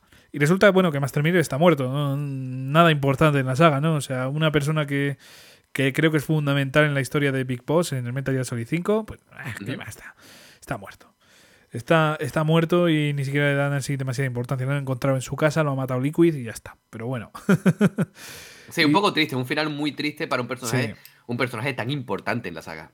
Exacto, es, eso lo que quería transmitir. Es que me da mucha pena, pero bueno, es lo que hay. Y, ahí está la vida de Miller, ahí, ahí acaba, ¿no? De, de, esa forma tan cutre y tan, tan triste. Pero bueno. Bueno, en fin, eh, ya después de, de todos este, estos giros argumentales, bueno, todavía falta alguno. Aparte de que son hermanos, se han creado en un proyecto llamado Les Enfants Terribles, que ya hemos hablado de él un poquitillo, que es básicamente que han clonado a Big Boss. Eh, han cogido sus, sus, células y han creado pues una serie de hijos que eran eh, al principio ocho, y de esos ocho solo han sobrevivido dos, ¿vale? Solo han sobrevivido dos, que son Solid y Liquid. Y es más, em, también con las células de Big Boss se ha creado un ejército eh, modificado genéticamente con los mejores genes militares, ¿no? Y de ahí surge el ejército Genoma, que son los soldados contra los que hemos luchado. Es decir, que durante todo el juego lo único que hemos estado haciendo es matar a nuestros hermanos, eh, ver cómo mueren pues clones básicamente de Big Boss es bastante gordo este, este giro argumental. Es algo que yo no me esperaba en ningún momento. O sea, es, es que en ningún momento te puedes imaginar que un soldado genoma es básicamente tu hermano, ¿no? Es, es curioso, es curioso. Claro, porque son, bueno, los, los masillas del juego, sin importancia de ningún tipo. De hecho, decir que el experimento, en principio, a pesar de parecer que ha funcionado muy bien, ha sido un error garrafal. Y por eso necesitan el cuerpo de Big Boss o células de Big Boss, porque tienen que curarles, porque están los pobres hechos mierda, o sea, están, están muy mal los, los pobres soldados genoma, tienen problemas muy gordos, incluso también para buscar la cura contra ese Fox Die que está en el cuerpo de Solid Snake y, que está transmitiendo a todo el mundo. Entonces las personas seleccionadas van a morir. Entonces es curioso porque además, eh, si nos fijamos, eh, si Liquid y Solid son hermanos gemelos que son eh, clones, por así decirlo, tienen el mismo ADN y entonces el virus va a atacarles a los dos. Es decir, si, si Naomi ha querido matar a Solid Snake, va a matar a Solid Snake y va a matar a Liquid. Lo que pasa es que, bueno, pues em, al final Liquid se da cuenta de que él no necesita la vacuna porque Solid Snake sigue vivo. Eh, y viendo que han muerto otras personas, pues él piensa que está ya curado y que todo, está, todo está bien, ¿no? Pero bueno, ahí, ahí dejo este tema. Ya nos enfrentamos a lo que es el, el Metal Gear. En una batalla, pues muy, muy épica, la verdad. O sea, una batalla contra un maldito Metal Gear, contra un. Contra, contra un bicho de estas características. Lo único que tenemos que hacer por ahora es disparar con el Stinger a, a su brazo izquierdo. Digamos que es lo que hace que tenga un visor, lo que que el Metal Gear, digamos, que pueda detectar al enemigo. Sí, el sensor, claro. Eso es. Eh, destruyendo el sensor, eh, después de. Cuando ya has por fin vencido a. Digamos, has destruido ese sensor, aparece el ninja, aparece Grey Fox en una escena súper épica en la que básicamente te cuenta que él mató a los padres de, Naomi y que eh, en realidad no son ni siquiera hermanos, porque al principio eran hermanos, como ya he comentado anteriormente, pues resulta que no, no eran hermanos, y de hecho él se sentía tan culpable por la muerte de sus padres que, que básicamente la cogió, pero en realidad no son familia ni nada por el estilo. Y entonces tras un sacrificio para ayudar a Solid Snake, pues logra ya por fin destruir del todo ese sensor y abrir la cápsula donde está Liquid. Digamos que el Metal Gear, el Metal Gear Rex abre la boca enseñándonos a, a Liquid y ahí es cuando comienza la batalla de verdad contra el Metal Gear, la batalla en la que realmente podemos matar a Liquid.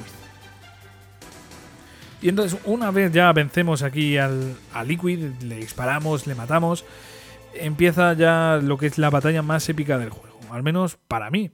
Sí. Eh, es tan emblemática que Metal Gear Solid 4 se replica. sí, sí, sí, sí. Y, es maravilloso, es que es maravilloso. Bueno, básicamente lo que hace Liquid, una vez has destruido el Metal Gear y está todo un poco en la mierda, te enteras de que la base va a ser bombardeada, ¿vale? Por misiles nucleares por culpa de del jefe del Pentágono, si no recuerdo mal. Y eh, tienes, por un lado, esa prisa de tienes que hacerlo antes de, de que te bombardeen, antes de morir. Y por otro lado, pues estás totalmente desnudo. Bueno, totalmente desnudo, me refiero que no tienes armas. El, torso, sí. sí, bueno, me refería más al, equipamiento, equipamiento, que lo otro es un poco bizarro, ¿no? Pero bueno, sí es verdad que, no tienes camiseta y tienes que luchar mano a mano contra Liquid. En la cabeza del Metal Gear, eh, del Metal Gear Rex, me va a salir todo el rato Metal Gear Solid, me cago en la leche. Del Metal Gear Rex, eh, con la vida de Meryl, al menos en el final bueno, pues eh, en riesgo no sé, me parece magistral.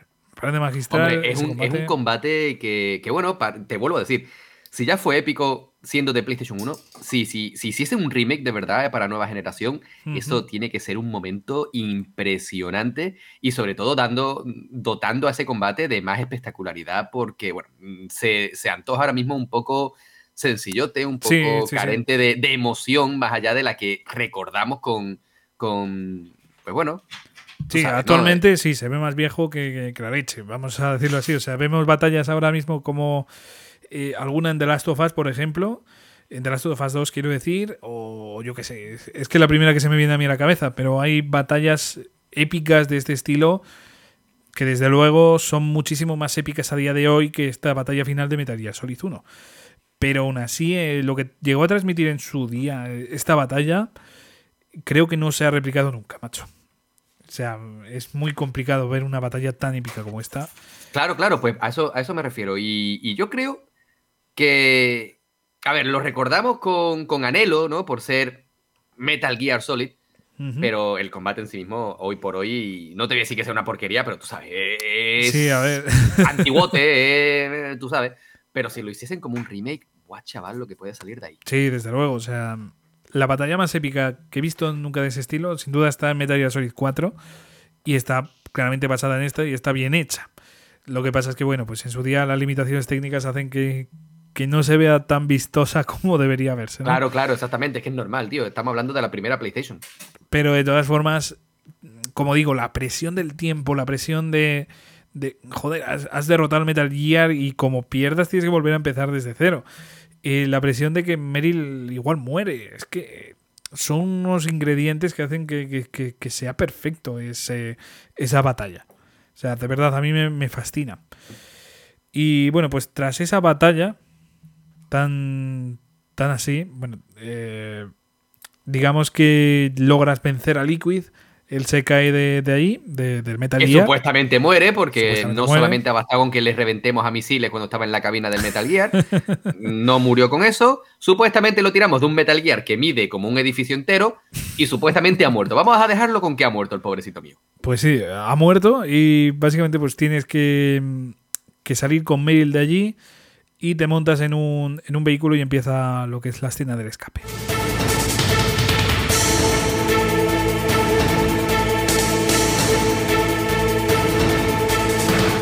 Entonces aquí eh, tienes que montar un vehículo y empezar a disparar una metralleta que hay encima del vehículo. Es una escena que se ve un poco tosca también, pues eso.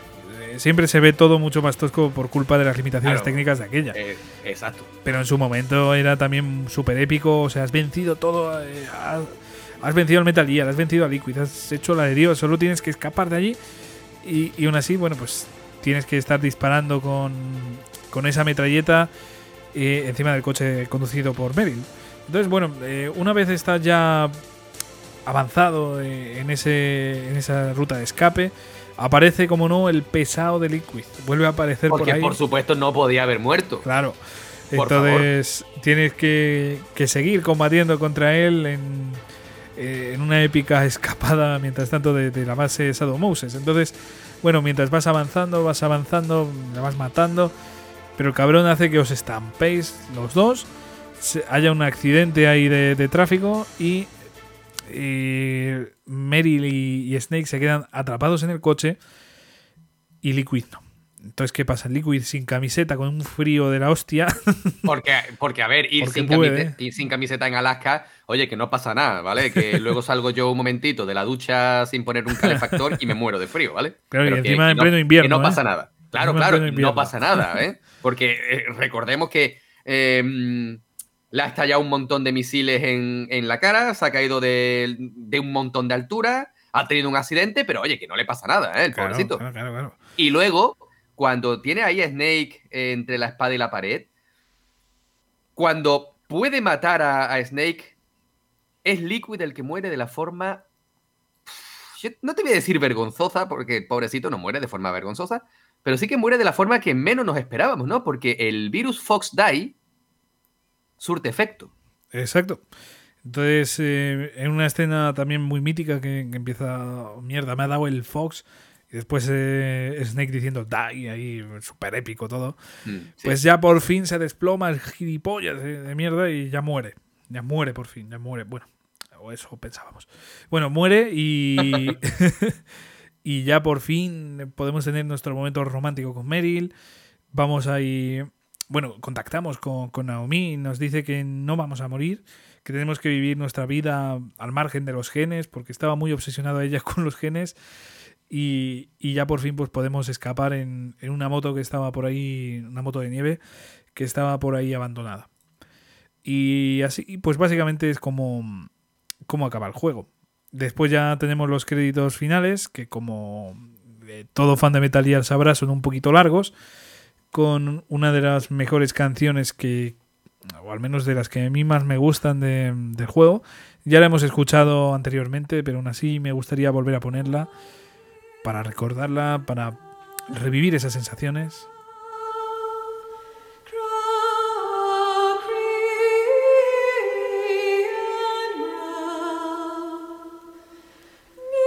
Y básicamente así es como termina la aventura. Ya ha salido todo bien, hemos podido hacer básicamente todo, todo correcto. Se ha salvado incluso Tacón, hemos salvado a Meryl. Todo ha salido a pedir de, boca, ¿verdad? Pero después, ya después de los créditos, eh, escuchamos la típica conversación de Ocelot, algo muy típico de, de la saga.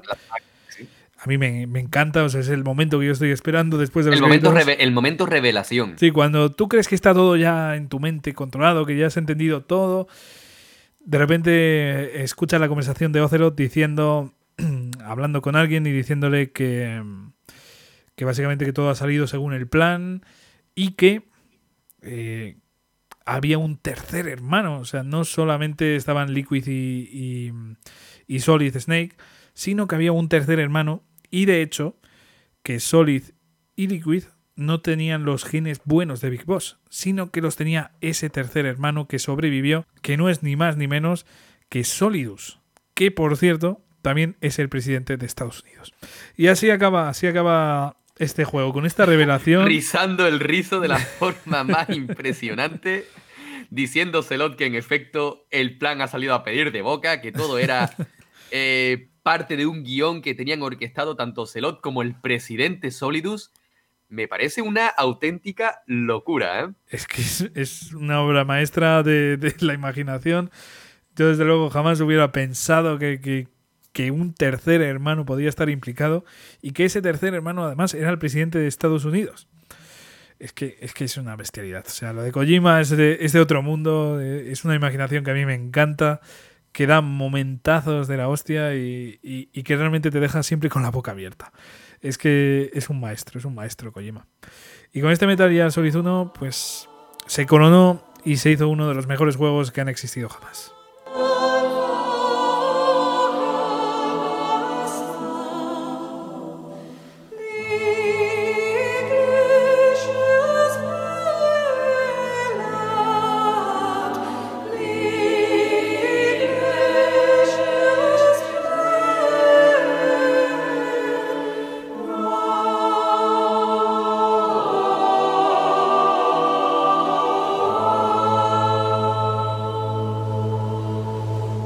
Jesús, eh, ya hemos terminado por aquí de revivir este magnífico videojuego. Yo creo que ha sido un podcast súper interesante. Hemos tenido pues esa parte primero de reflexión del videojuego, hablando incluso del doblaje, que ha sido algo bastante curioso. Y ya después llevamos aquí ya un buen rato hablando, aquí rajando, hablando de, todos los detalles posibles de, este videojuego, ¿eh? hablando de toda su historia desde el principio hasta el fin. Y yo creo que ha sido pues un podcast muy interesante de, los mejores que hemos hecho de reviviendo videojuegos. Y, nada, tenemos que seguir haciendo este tipo de podcast porque a mí me encanta hacerlo, ¿eh? Sin ningún género de duda, Javi, porque para empezar, eh, todos estos juegos que vamos metiendo en esta sesión, ¿no? De reviviendo videojuegos, pues quieras o no, son juegos que se lo merecen desde nuestro punto de vista, por supuesto. Pero en particular este Metal Gear, es que nos encontramos con un juego atemporal, un juego cuya historia sigue siendo perfecta para un videojuego a día de hoy en el supuesto de que no se hubiese, eh, que no se hubiese creado y que es un título que pese a tener tantos años, recordemos que salió, si no recuerdo mal, en el 97-98 en nuestro país, em, es un juego que sigue fresco, es un juego que sigue siendo perfectamente jugable, más allá del apartado precisamente jugable en cuanto a su gameplay, pero que es un, es un título magnífico es una maravilla en todos sus apartados prácticamente. Y la verdad es que me sorprende todavía encontrar a gente que no lo haya jugado. Y, así que desde aquí, como siempre hacemos, recomendamos, yo creo que al 100% que se juegue este primer Metal Gear, Metal Gear Solid, mejor dicho, porque a día de hoy, seguro que a aquellas personas que no lo hayan jugado, seguro, segurísimo que les va a transmitir lo mismo que a nosotros la primera vez que lo pusimos en nuestras consolas. Yo creo que sí, porque tiene una esencia muy mágica, o sea, no sé, los juegos de esta época depende un poco cómo te mentalices para jugarlos. Si tú piensas en un juego actual que va a ser la misma forma de narrar la historia, seguramente te decepcione, pero si entiendes cómo era la forma de narrar en aquella época y concretamente pues en este la forma de, de narrar de Kojima, es que te vas a topar con un juego que vas a disfrutar muchísimo, a pesar de, como ya hemos dicho, de esa jugabilidad quizás un poquito más tosca, que a día de hoy se ve bastante envejecida, pero es que tiene otras facultades que hacen que, este título merezca mucho la pena jugarlo a día de hoy. Y sinceramente, yo lo he mm, vuelto a jugar para grabar este podcast y a mí se me ha hecho muy liviano, o sea, tanto a nivel jugable, que, que recuerdo que es un poco más tosco, de, lo que me gustaría, pero aún así lo, he disfrutado a nivel jugable muchísimo. Es que no es un juego largo. No, es un juego cortín de unas, no sé, 8 o 9 horas, como mucho. Eh, también depende de, las veces que lo hayamos jugado, ¿no? O sea, al final, eh, si lo vuelvo a jugar ahora mismo, igual me dura 6 y una persona que igual se pone a jugar desde cero, igual le dura 22, yo qué sé. Claro, claro, exacto. Depende también del jugador. Pero es un juego que sí, se puede hacer cortillo y es un juego muy único. Y como ya hemos dicho, tiene facultades que después en la saga se han perdido por completo. Son facultades que a mí me han gustado muchísimo y que echo mucho de menos en, futuros Metal Gears. Así que bueno, yo de verdad que animo a todo el mundo, al igual que tú, a jugar este, este videojuego si no lo ha hecho. E incluso si lo ha hecho, si lo ha jugado, eh, volver a, a, darle una nueva pasada porque se lo merece. Porque es que rejugar este tipo de juegos, al menos a mí, pues a mí me encanta. Recuperar esa nostalgia, eh, volver a vivir esas sensaciones, incluso encontrarme con juegos que no había jugado eh, nunca, aunque sean, pues eso, clásicos. A mí siempre me, gusta muchísimo. Así que hayáis jugado no a Metal Gear Solid, os recomendaría volver a jugarlo, ¿eh?